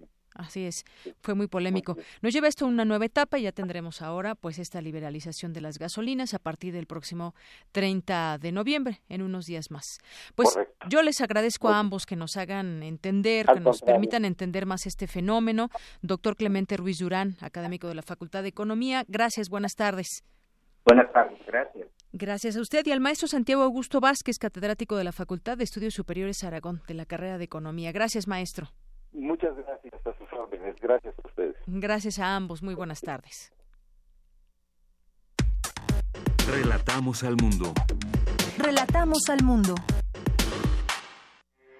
Porque tu opinión es importante, síguenos en nuestras redes sociales, en Facebook como Prisma RU y en Twitter como arroba PrismaRU. Bien, continuamos con la información. Ya eh, vamos a ir con la información de mi compañera Cindy Pérez Ramírez, porque el linchamiento no es un tema que en el ámbito legislativo se esté tratando y, sin embargo, va a la alza en lo que va del año. Se han contabilizado 142 sucesos de este tipo. Cindy, buenas tardes. Adelante. Deyanira, muy buenas tardes a ti al auditorio de Prisma RU. De 2012 a junio de 2017 se cometieron 376 linchamientos en nuestro país, más de los registrados en 24 años. El fenómeno que parece ir a la alza se concentra principalmente en siete estados, México, Puebla, Tabasco, Chiapas, Oaxaca, Guerrero y Morelos, además de la Ciudad de México. Los delitos asociados comúnmente son el robo, los atropellamientos y otros accidentes viales y violación, secuestro y abuso policiaco. Para analizar esta expresión de violencia social se llevó a cabo el foro El fenómeno de los linchamientos en México 2010-2017, en donde Carlos Vilas, especialista en estudios latinoamericanos y consultor en la UNESCO, señaló que la percepción de inseguridad influye en las personas que cometen estos actos. Lo que se nota y lo que registra la población es la ausencia de Estado. La razón más vieja de legitimación del poder del Estado es precisamente dar seguridad a la población, atacar esa realidad objetiva y esa sensación que crea condiciones de desarrollo de estos fenómenos es algo que va más allá de las agencias de seguridad, de la policía, de los jueces, eh, de los fiscales y del sistema penitenciario. La raíz de la inseguridad puede ser en unos, casos el alto costo de vida, que se traduce en, la, en la micro racionalidad social en que la plata no alcanza para fin de quincena o no alcanza para fin de mes. Por su parte, el investigador del INACIPE, Emilio Daniel Cunjama López, habló de la figura penal del linchamiento y de la tipificación del delito. Se asume que una penalidad alta va a prevenir a las personas para que se detengan y no cometan un acto delictivo. En ese sentido, entonces, la política criminal bajo la óptica de la, jurídico, de la lógica jurídico-penal sería la construcción de un tipo penal. Y de un tipo penal con una con una penalidad severa que nos permite entonces disuadir, atemorizar a la ciudadanía para que no ocurra. Y bueno, la experiencia, concretamente en México, nos ha indicado que eso no ocurre, que tenemos hoy una ley eh, para eh, tratar los delitos en materia de secuestro que contempla hasta 180 años de prisión. En cambio, pues el secuestro pues sigue, sigue ocurriendo y en algunos meses, en algunos estados, con gran eh, velocidad. En tanto, el diputado Armando Luna Canales dijo que el linchamiento no es un tema que en el ámbito legislativo se esté tratando. No hay una sola iniciativa relacionada con linchamientos. Solamente el Código Penal de Puebla, establece una modalidad específica para cuando se comete con un tumulto que están las modalidades de pandilla y que están las modalidades de otro tipo de asociación delictuosa. Hay otras modalidades que tal vez permitirían sancionar. Y también, si tenemos a alguien por homicidio, pues seguramente la pena ya por el propio homicidio es suficientemente grave. Corremos el problema de tener una cantidad enorme de personas que sancionemos solamente a uno o a algunos cuantos y queden impune el resto. ¿A quién le achacamos materialmente el homicidio? alguna manera habrá y hacer un trabajo del fiscal correspondiente, pues de determinar cómo tiene que hacer esa, esa asignación. Hoy día es muy útil para ese tipo de acciones, pues, ver las redes sociales. De Yanira cabe resaltar que apenas la semana pasada pobladores de San Lorenzo Acopilco en Coajimalpa se enfrentaron a elementos de la Secretaría de Seguridad Pública por un intento de linchamiento a tres presuntos asaltantes de un camión de gas. Hasta aquí mi reporte. Muy buenas tardes. Tu opinión es muy importante. Escríbenos al correo electrónico prisma.radiounam@gmail.com. Queremos escuchar tu voz. Nuestro teléfono en cabina es 55 36 43 39.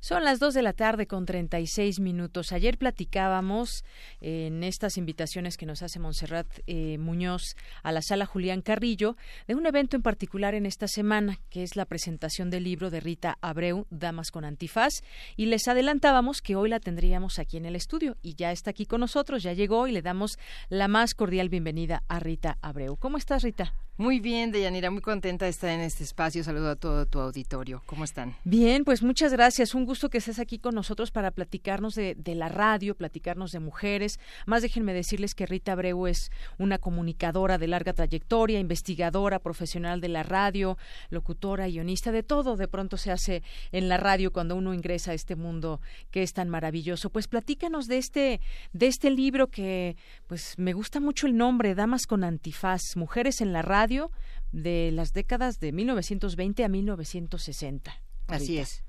El nombre está inspirado en una radionovela muy singular que me tocó escuchar en la investigación que se llamaba La Dama del Antifaz, pero también se prestó a pensar en esas mujeres pioneras, en esas mujeres que abrieron brecha y que encontraron en la radio una fuente de trabajo principalmente, una posibilidad a sus pues dotes creativas, a veces histriónicas, a veces escriturales y todo esto, y que en una primera etapa fueron como mujeres detrás de un antifaz, detrás de su voz.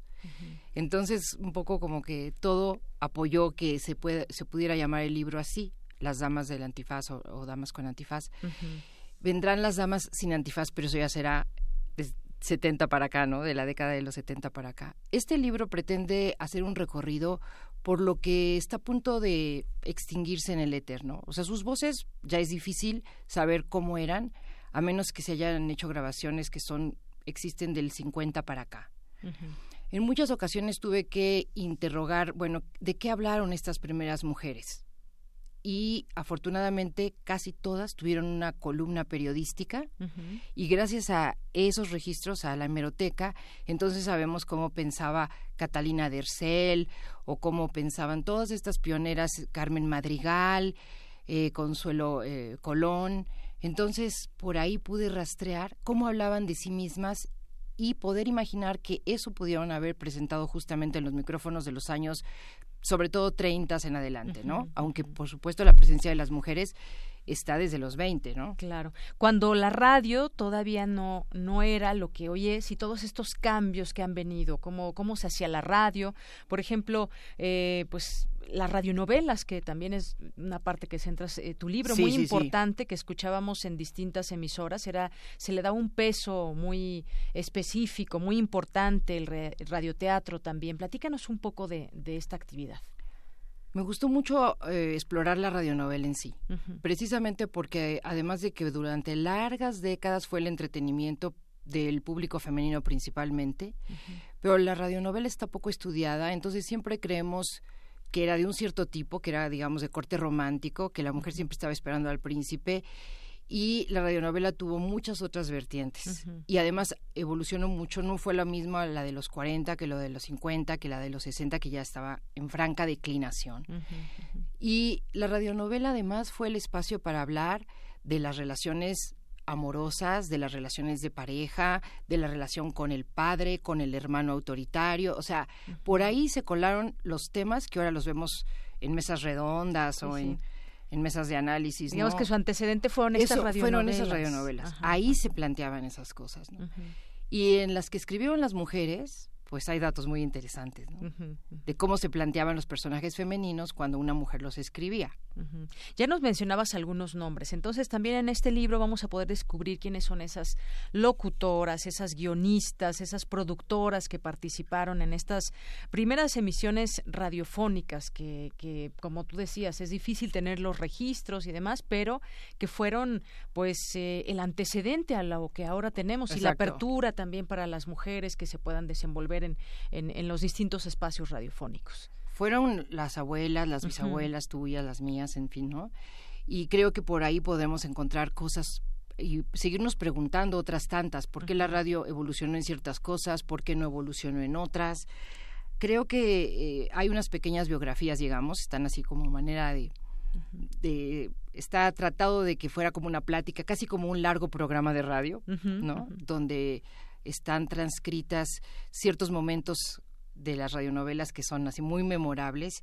Y ahí vamos a ir caminando, ya te decía yo, Catalina Dercel, pura Córdoba o pura de Córdoba, Emma Telmo, Carmen Montejo, Rita Rey, Andrea Palma, una gran cantidad. Muy bien. Y bueno, también esta eh, se ha retomado, porque en aquellos años que existía la radionovela y demás, se se ha logrado retomar en algún momento por algunas radios eh, educativas o culturales, ¿no? Por ejemplo, yo recuerdo algunas que se hicieron en Radio Educación. Totalmente, sí, sí. No, no sé si todavía se escuchen, pero ya se habían hecho desde hace muchos años, pero todavía se seguían sintonizando.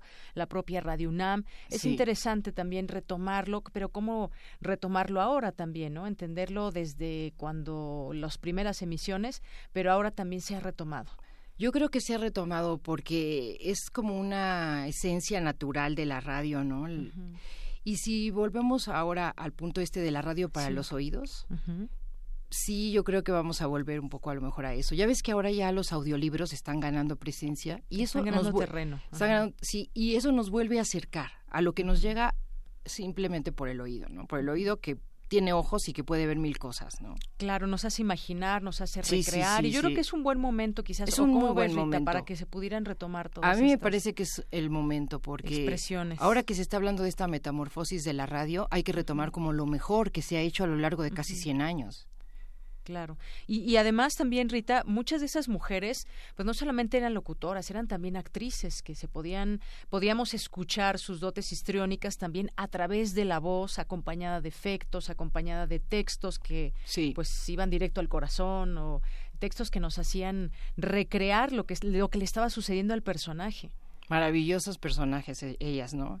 Y a mí me gustó comparar un poco a veces datos biográficos. Sí por ejemplo, de Rita Rey, de Emma Telmo, con sus vidas.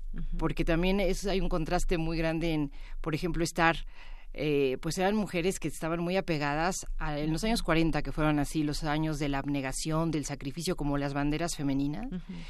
Y luego ver qué tanto ellas pues hicieron todo eso que pregonaban o se iban por la tangente y se salían del huacal. Y a mí me encantó comparar ciertos datos que nos hablan de que muy calladitas y muy detrás del antifaz, pero sí tenían oportunidad o se abrieron espacio para tratar de hacer su voluntad y hacer las cosas que les gustaban o que amaban, ¿no? Claro. No era fácil ser actriz y dedicarte al radio, ¿no? no era una extravagancia. Sí.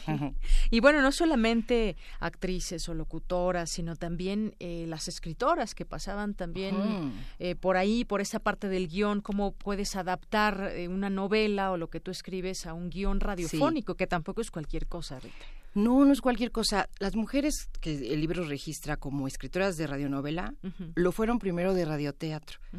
el, tanto la televisión como la radio primero hicieron teleteatro y radioteatro y luego esto derivó en historias que fueran como más sencillitas y de más fácil factura y de que todo vamos a hacerlo como en, en rápido, ¿no? Pero entonces ellas sí estaban ya como formadas en una escritura más compleja que es el radioteatro. Y de ahí pues se vuelven escritoras de radionovela y el libro incluye pues algunas de las más conocidas, ¿no? Mimi Bequelani, Fernanda Villeli, Caridad Bravo, Marisa Garrido, Estela Calderón. Pues qué, qué, interesante será conocer esta trayectoria, porque además, bueno, han sido años de investigación a través de los acervos bibliotecarios, hemerográficos, que también, pues me imagino, encontraste muchas cosas en estos materiales que están dispuestos y que de pronto, pues casi ya nadie consulta. Así es. Aquí mismo en Radio UNAM, que tenemos una maravillosa fonoteca, tú ves que si no la tocamos, pues ahí son tesoros como perdidos en el fondo del mar. Que hay que rescatarlos. Que hay que rescatarlos, sí, sí, sí. Y me gusta, ¿no? Radio UNAM también tiene ese interés, ¿no?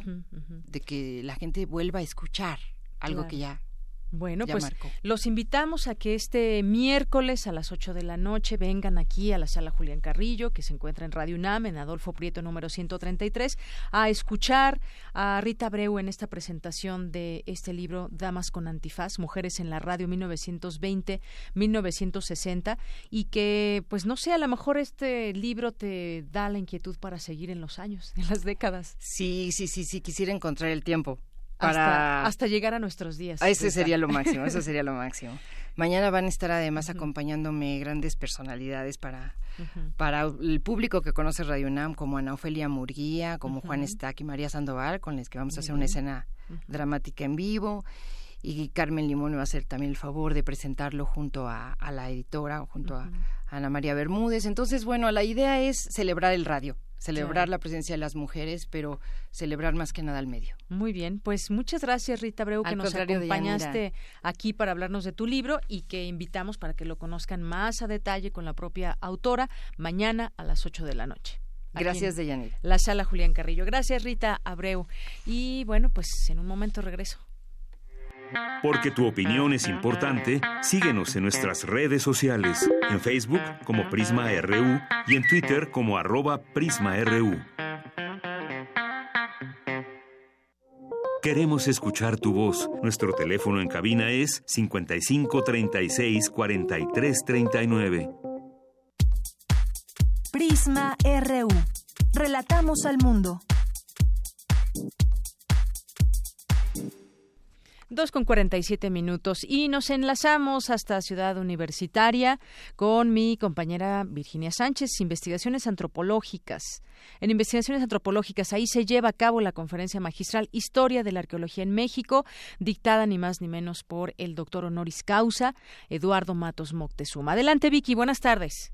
Hola, ¿qué tal, Deyanira? Muy buenas tardes a ti y al auditorio de Prisma RU. Hubo un cambio en el título de la conferencia del maestro ahorita les detallo cuál es.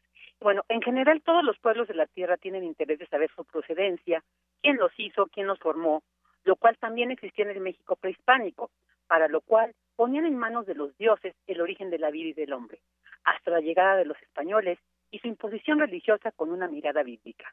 Así lo señaló Eduardo Matos Moctezuma, doctor honoris causa 2017, durante la conferencia magistral Arqueología del México Antiguo, que ofreció este martes en el Instituto de Investigaciones Antropológicas. Escuchemos.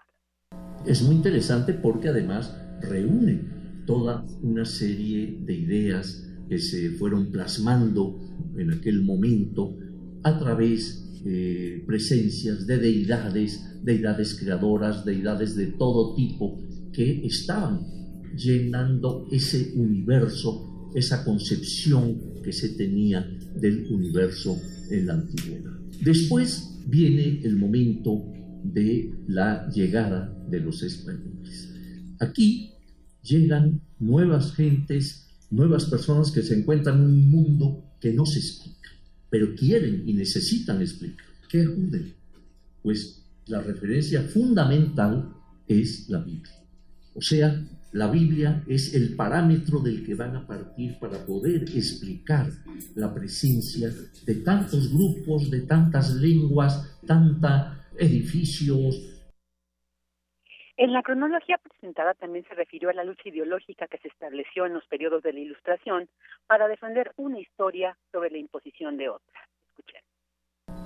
Recordemos que todos, eh, todas estas presencias prehispánicas fueron consideradas en su momento como obra del demonio. Entonces había que destruir templos, había que destruir dioses, había que destruir todo esto para poder implementar la nueva religión. Y entonces toda esa destrucción que tiene cabida, sobre todo en el siglo XVI, el siglo de la conquista, eh, pues era de esperar, porque en un momento dado, eh, después de la lucha militar, ¿verdad? Viene una lucha que yo siempre he dicho que fue quizá más ardua todavía, y es la lucha ideológica. Es decir, la lucha entre una forma de pensamiento en todos los órdenes en contra de otra forma de pensamiento que había prevalecido en Mesoamérica durante muchos siglos. Asimismo, Matos Moctezuma habló de la instauración a finales del porfiriato de la Escuela Internacional de Arqueología y Etnología Americana, que sentaría las bases de la antropología. En esos años, finales del porfiriato, se va a establecer la Escuela Internacional de Arqueología y Etnología Americana. ¿no? Esta escuela va a ser muy, eh, muy importante. Lo interesante de esta escuela internacional es que va ya a tener una idea digamos, integral de lo que va a ser la antropología. O sea, en esta escuela se preparaban personas que ya tuvieran cierto conocimiento del pasado, pero desde la perspectiva de la arqueología, la lingüística, la etnografía, etc. Finalmente, el doctor honoris causa 2017 señaló que la antropología ha evolucionado sobre todo en este y el siglo pasado, donde han surgido los centros como el INA, el Instituto de Investigaciones Antropológicas, el Instituto Veracruzano de Antropología, instituciones que señaló han ido aportando más conocimiento a estas ramas de la antropología. Este es mi reporte de Yanira. Muy buenas tardes. Gracias, muchas gracias Vicky. Buenas tardes. Y bueno, pues vamos a continuar con nuestro perfil humano de esta semana. Es con el doctor Iván Ortega Blake, que estudió licenciatura en física de la Facultad de Ciencias de la UNAM. Después hizo una maestría en matemáticas en el Instituto de Matemáticas de la Universidad de Oxford y el doctorado en biofísica en el Departamento de Física de la Universidad de Edimburgo. Les presentamos a continuación esta charla que sostuvimos con él. Eh, muy divertido, por cierto, el doctor. Vamos a escucharla y con esto nos despedimos con esto nos despedimos. Muchas gracias. Los nos escuchamos mañana en punto de la una. Hasta mañana. Perfil RU.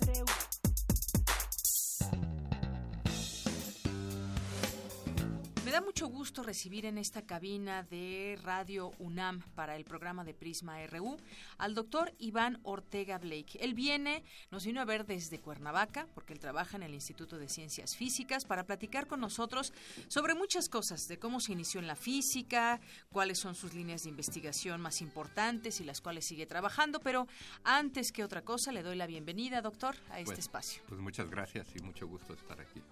Bien, pues el gusto es de nosotros. Normalmente esta nos gusta mucho porque conocemos conocemos al académico, pero también de cómo en su en su tono personal también, de cómo es que se inició en este caso en la física, cuáles son los caminos recorridos hasta llegar obviamente a sus investigaciones más importantes. Así que comencemos, doctor, con esta pregunta, ¿por qué se decidió estudiar física? No, pues, te- pues, no, pues, en realidad no me decidí yo tanto, te comentaba, en Ajá. realidad yo estuve en la prepa 6 y cuando había pase automático, entonces había que decidir a qué facultad iba uno en, en, nada más estaba CEU. Y entonces eso lo hacía uno llegando a la ventanilla y en la ventanilla escogiendo la... y en la ventanilla escogió su carrera.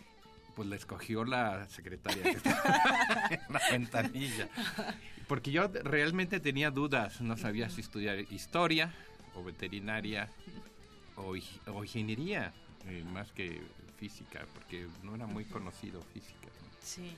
Y entonces cuando yo no llenaba la hoja porque estaba pensando, entonces la secretaria que conocía a todos los alumnos, una señora que lleva mucho tiempo, entonces decidió en algo que creo que es una eh, idea que se tiene en México, a que yo era un buen estudiante, entonces tenía que estudiar física, ¿no? Eh, y que era algo que también había pensado, entonces Sí. me dijo, no, no, no, ya, olvídalo, te pongo en física, ya. Pero lo encaminó bien, ¿no? Pues casi llenó la hoja. Le llenó la hoja y además decidió, eh, decidió su futuro académico, doctor. Pues sí. Oiga, pero antes ya de llegar, porque déjenme decirles que el doctor llegó media hora antes de nuestra cita y entonces tuvimos oportunidad de platicar de varias cosas. Y entonces me platicaba algunos, algunas eh, situaciones de la prepa, desde la secundaria, es más, desde la secundaria, él estudió en la, en la secundaria 3, Sí. que era la primera eh, secundaria, me decía. Es, sí, de los Sí. periodos que son, que digamos que es la secunda, el- el- la educación secular. Ajá. ¿sí? Eh, hay, que, hay que recordar que la 1 y la 2 son de la UNAM. Ujú. ¿sí? Entonces se generan estas eh, secundarias. De hecho, en Cuernavaca hay otra que es muy importante que la hizo Lázaro Cárdenas. Ujú.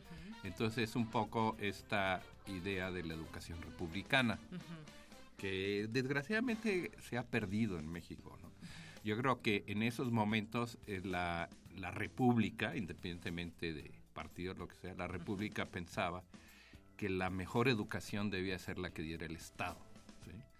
y, y yo tuve la fortuna de, de recibir esa educación, esa educación que ofrece el Estado, que era la de masa de mi generación, era algunos. Carlos Salinas. Carlos Salinas de Gortari.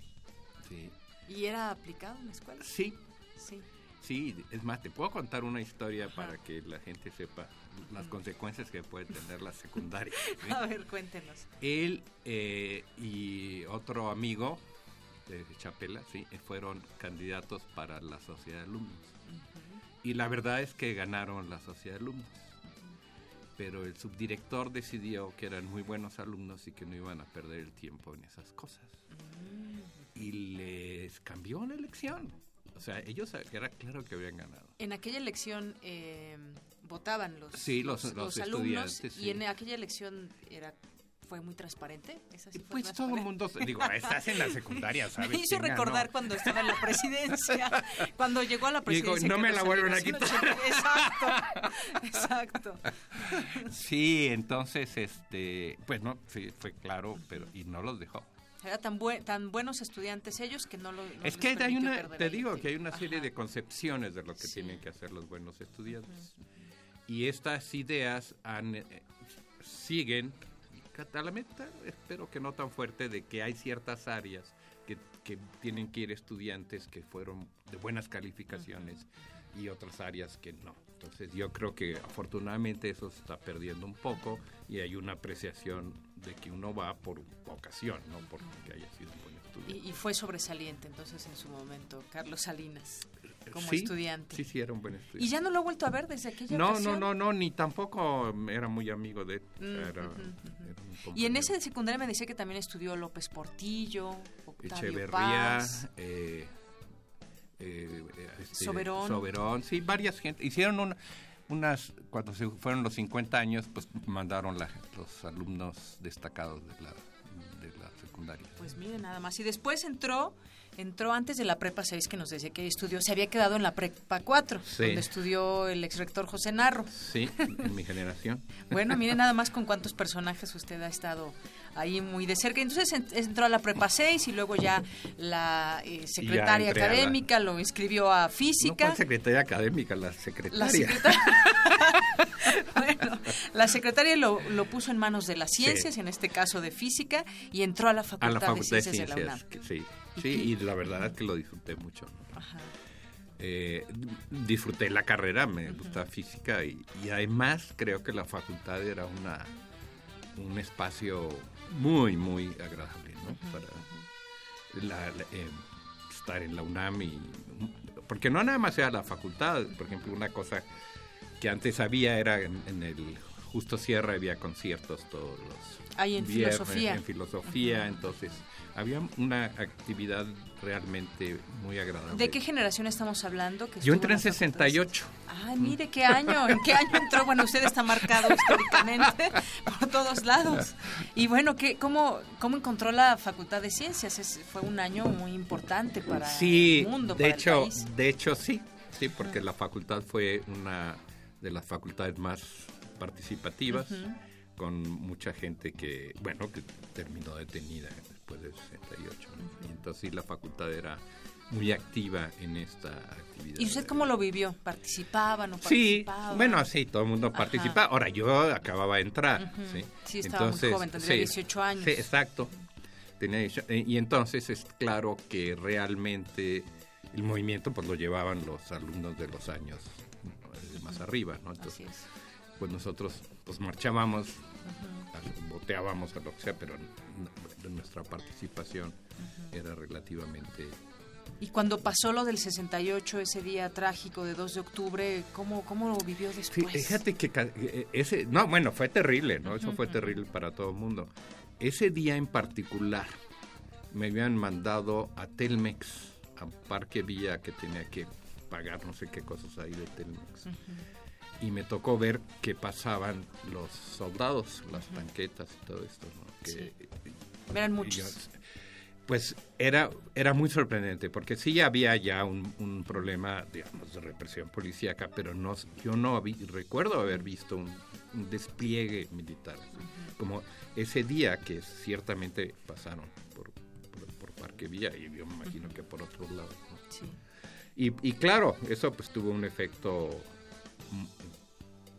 determinante en la generación y en toda la gente. ¿no? En esa- eh, fue un parteaguas Claro. para mucha gente y para, Y después los días subsecuentes en la, en la universidad, ¿cómo, ¿cómo se vivieron? ¿Hubo no clases? ¿Se suspendió Ah, un no, poco sí, la no, sí, sí, sí, sí, no, este, sí, sí, sí, sí, o sea, era una totalmente irregular, o sea, uno no tenía clases regularmente.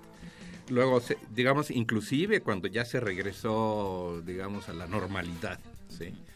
Pues la facultad siguió muy involucrada, sobre todo porque había bastantes alumnos de la facultad que estaban detenidos. Es decir, no murió ese, ese espíritu No, de los para nada, estudiantes. no, para na- Mataron no, a muchos, no. pero no el, es- no al espíritu. Este, no, eh, de hecho la, la, eh, cafetería de la escuela quedó de alguna manera controlada por el comité de lucha y tenía una postura pues social muy clara. La, la- la cafetería daba becas alimenticias a los estudiantes, daba eh, el apoyo para los presos, los estudiantes que estaban presos, la comida. Entonces, no, la facultad mantuvo ese... Bueno, y es más, yo diría que lo mantiene. La Facultad de Ciencias sigue siendo una facultad muy politizada. ¿no? Así es. Y bueno, pues sí, me imagino muchas, una experiencia muy grande el haber vivido también en, esas, en esos, momentos, el año y, los años subsecuentes. Pues hasta aquí dejaremos esta primera parte de la conversación con el doctor Iván Ortega Blake, que nos ha platicado un poco cómo es que estudió física, eh, en qué escuelas ha estudiado y esta parte también de ir a estudiar su maestría y su doctorado al extranjero. Y en la siguiente, en, el, en la segunda parte, vamos a platicar también de sus líneas de investigación y también un poco de su vida personal. Así que, pues hasta aquí dejamos esta primera parte. Doctor Iván Ortega Blake, muchas gracias por haber estado con nosotros aquí en Prisma RU. Gracias.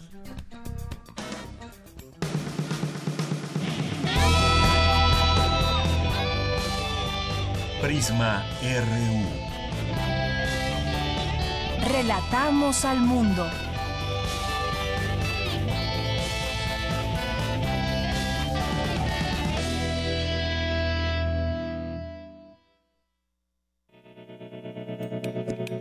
Universidad Nacional Autónoma de México. La Universidad de la Nación.